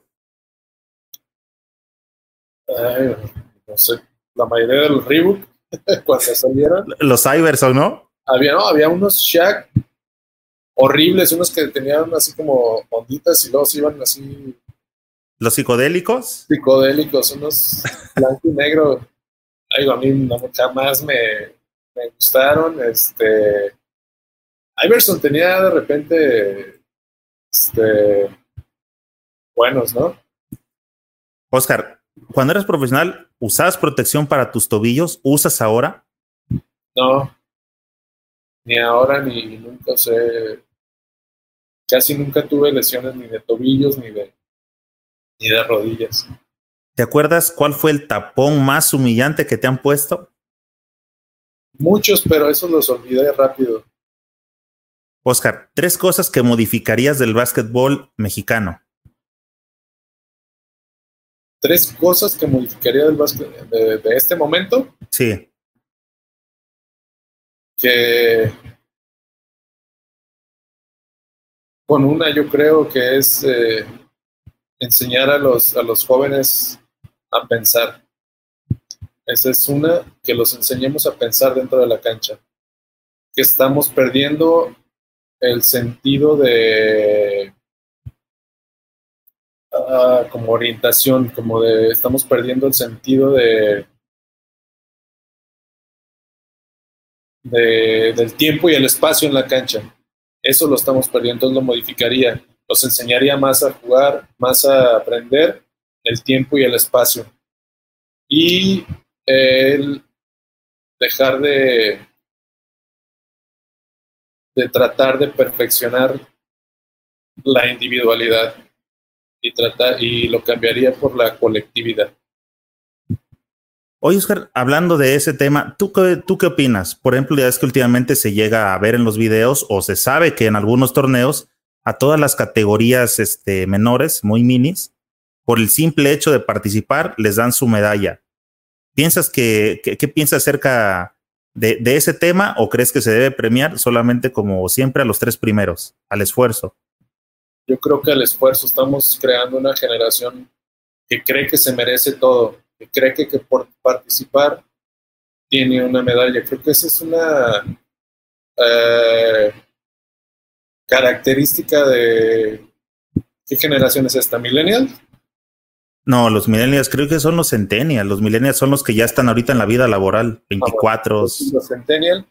Eh, nosotros que fuimos, este, bueno, yo somos, somos una generación del esfuerzo y, de, y del eh, sacrificio recompensa. Ya no hay eso, los estamos enseñando a que por participar tiene una medalla, ¿no? No, no, no. Entonces ahora ya todo el mundo es campeón. No es así. Creo que tenemos que volver a las raíces y eh, premiar a quien se tenga que premiar, pero eh, explicar a los que no están premiados por qué no están premiados y por qué tienen que luchar para poder llegar ahí.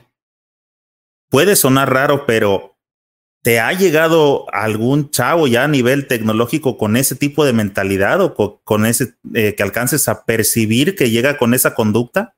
Claro, claro, no uno, muchos.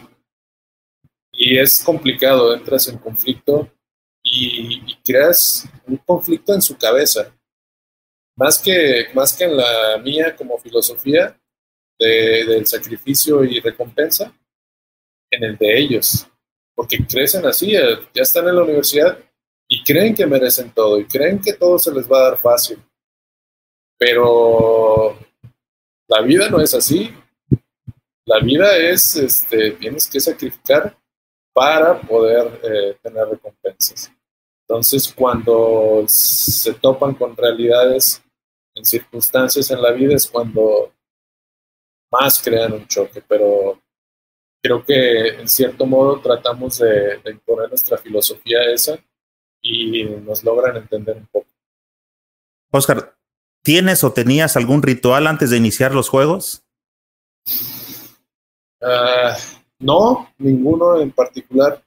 Lo que sí tenía era mucho, eh, si jugaba bien eh, con unas calcetas y con unas licras debajo y una camiseta interior, esa la podía, la podía volver a repetir al día siguiente o al siguiente juego, eso sí.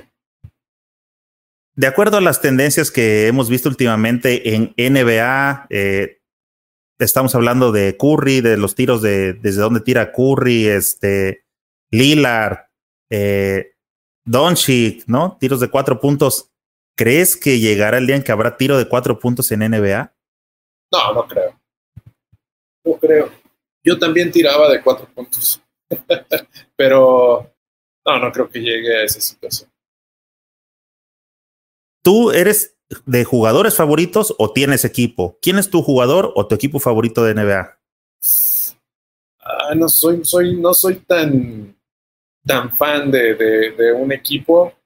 Eh, en su momento me gustó Chicago, después me gustó Lakers, después me gustó Golden State, este, pero no, no soy tan, tan fanático así de, de un jugador y de soy fanático del básquet en general. Ok. Selecciona uno. ¿Jordan o LeBron? Jordan. ¿Doncic o Antetokounmpo? Doncic. ¿Jorge Toussaint o Modesto Robledo? Ah. ¿Tiene que ser uno? No, no, te puedo obligar a esos, compadre, la verdad. Modesto a mí me trató muy bien, yo es muy buen tipo. Yo jugué con él cuando estuve en, Ciudad Victoria y no tengo queja de, Modesto. ¿Qué paso con? Ok, ¿Modesto o Sochi Lagarda? Modesto, Sochi no la conozco. Nájera o Ayón. Ay, uno es mi compadre, el otro también es mi amigo. No te preocupes, este podcast no lo ve nadie, compadre. No pasa nada. no, seguramente no. Los dos. Los dos o Ávila. Los tres. no, me caen muy bien todos. Este. Deportivamente. creo que Gustavo. O sea, hablando de básquet, Gustavo Ah, la habilidad, la capacidad que tiene, a mí me impresiona lo, lo que hace él con tan poco. Sobre todo todos los partidos que se le veían en Europa con el Real Madrid, las altas valoraciones que tenía, ¿no? Toda la constancia que tuvo, este, muy buen jugador, la verdad, el Titán. Eso, eso es que él, él uno o dos pasos. Eh, la habilidad de él es leer el juego de manera impresionante. ¿Cuál es tu gusto culposo? Mi gusto culposo. Las cumbias, yo creo. Eh, eh, oye, ¿y lo agarraste en Veracruz? Sí, la salsa y todo esto, sí, de repente, como no, pero ah, me limito mucho a eso. Prefiero el rock. Sí, mil veces. Me hubiera gustado jugar como. Me hubiera gustado jugar como. En ese entonces, eh, chico, yo creo que yo, no, yo creo, sí. Eh, jugador que Carlos Delfino, jugador argentino, jugó NBA. Me encantaba cómo jugaba. Oye, Carlos Delfino no venía precisamente en esa generación que estábamos platicando cuando vino. Me acuerdo que lo, que lo he visto en algún partido a Carlos Delfino. Es un base como el Facu Campazo. No, es, es un 2-3 este, fuerte. Pero, sí, sí, pero creo que él es un poco más chico que ellos. Oscar, ¿Fauli cuenta o mejor un triple? Un triple de Fauli cuenta. ¿Cuál, ¿Cuál es el 5 ideal mexicano de El Diablo Castellanos? El 5 ideal. El de todos los tiempos. Y es que yo dejaría fuera a Raga y a, y a Arturo y a... De los que yo vi, el, los cinco, yo creo que mexicanos, mexicanos. Sí. me van a... Oscar Ruiz, yo creo ¿De, que ¿De uno? El mejor uno que ha habido. Este.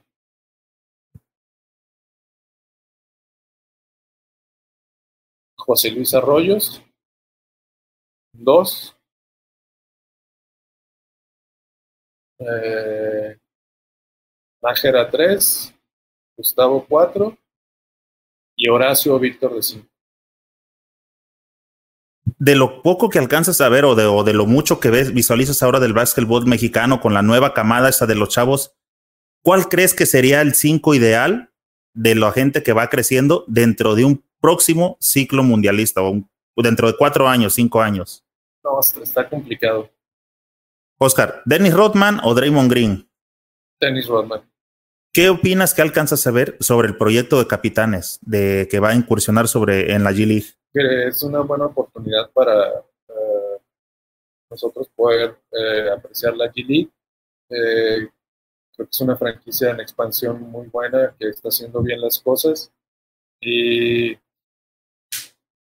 no sé si vayan a estar todos los mexicanos que estaban en, el equipo para poder jugar G League o tengan que traer jugadores extranjeros, que yo creo que va a ser más, más eso, que traigan jugadores extranjeros para jugar la G me, comentaba la otra vez aquí tuve en el podcast al coach, a Ramón Díaz, y comentaba que hasta ahorita tienen, están en checando a 60 jugadores, son los que están eh, visoreando para ver de dónde van a armar el, el roster. Sí, claro, claro. Yo creo que además, pues hay otros intereses también en GD. Sí, claro. Hay jugadores, hay equipos de NBA que tienen intereses ahí también. Eh, ¿Cuál fue la mayor cantidad de puntos de Diablo Castellanos en un juego. Y fue con soles 65, creo, en un juego, algo así. ¿Y en triples? ¿Se fue la mayoría en triples? Sí. Oscar, para ser basquetbolista hay que ser apasionado. ¿De qué artista comprarías un CD original? Metallica. Oye, Oscar, ahorita que anda de moda este con esto de la pandemia, antes que hacer un video de TikTok, prefiero leer un libro. Oscar, tú tienes este pues, un chingo de, entrevistas de todo lo que te ha tocado cruzar con la prensa y todo esto. ¿Crees que todavía hay alguna pregunta que no le han hecho al Diablo Castellano? No, no, yo creo que todo está, está dicho en alguna u otra manera y de alguna o de otra gente. Oye, uh, metieron una interesante, Rodolfo Romo. ¿Cómo manejas a los padres de familia de estos jugadores que creen merecerlo todo? Porque por ahí viene esto de la idiosincrasia, sobre todo con estos jóvenes que cuentan con recursos económicos. ¿Cómo lo manejo? Ah,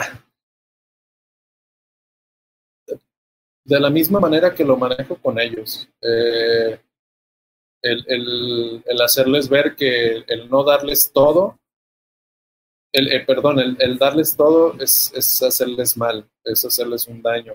Y que los padres no, no siempre van a estar ahí para solucionarles los problemas. Entonces, eh, y aparte, siendo honesto con ellos. O sea, nunca dar, rebuscarles ni nada, las cosas como son, como tú las ves. Y pueden o no estar de acuerdo, pero mientras tú estás al mando del equipo, pues creo que tratas de hacer lo mejor para ellos y en ese momento creo que yo estoy haciendo lo mejor, trato de estar haciendo lo mejor para ellos. Dice Mario Cuevas, saludos al diablo, ícono de la UDG. Saludos, Mario. Y por, por, acá tarde, pero por fin llegó mi compa Víctor Ávila. Dice: Saludos, mi diablo. Fuerte abrazo, carnal. Lo mejor de los éxitos. Igual, brother. Saludote.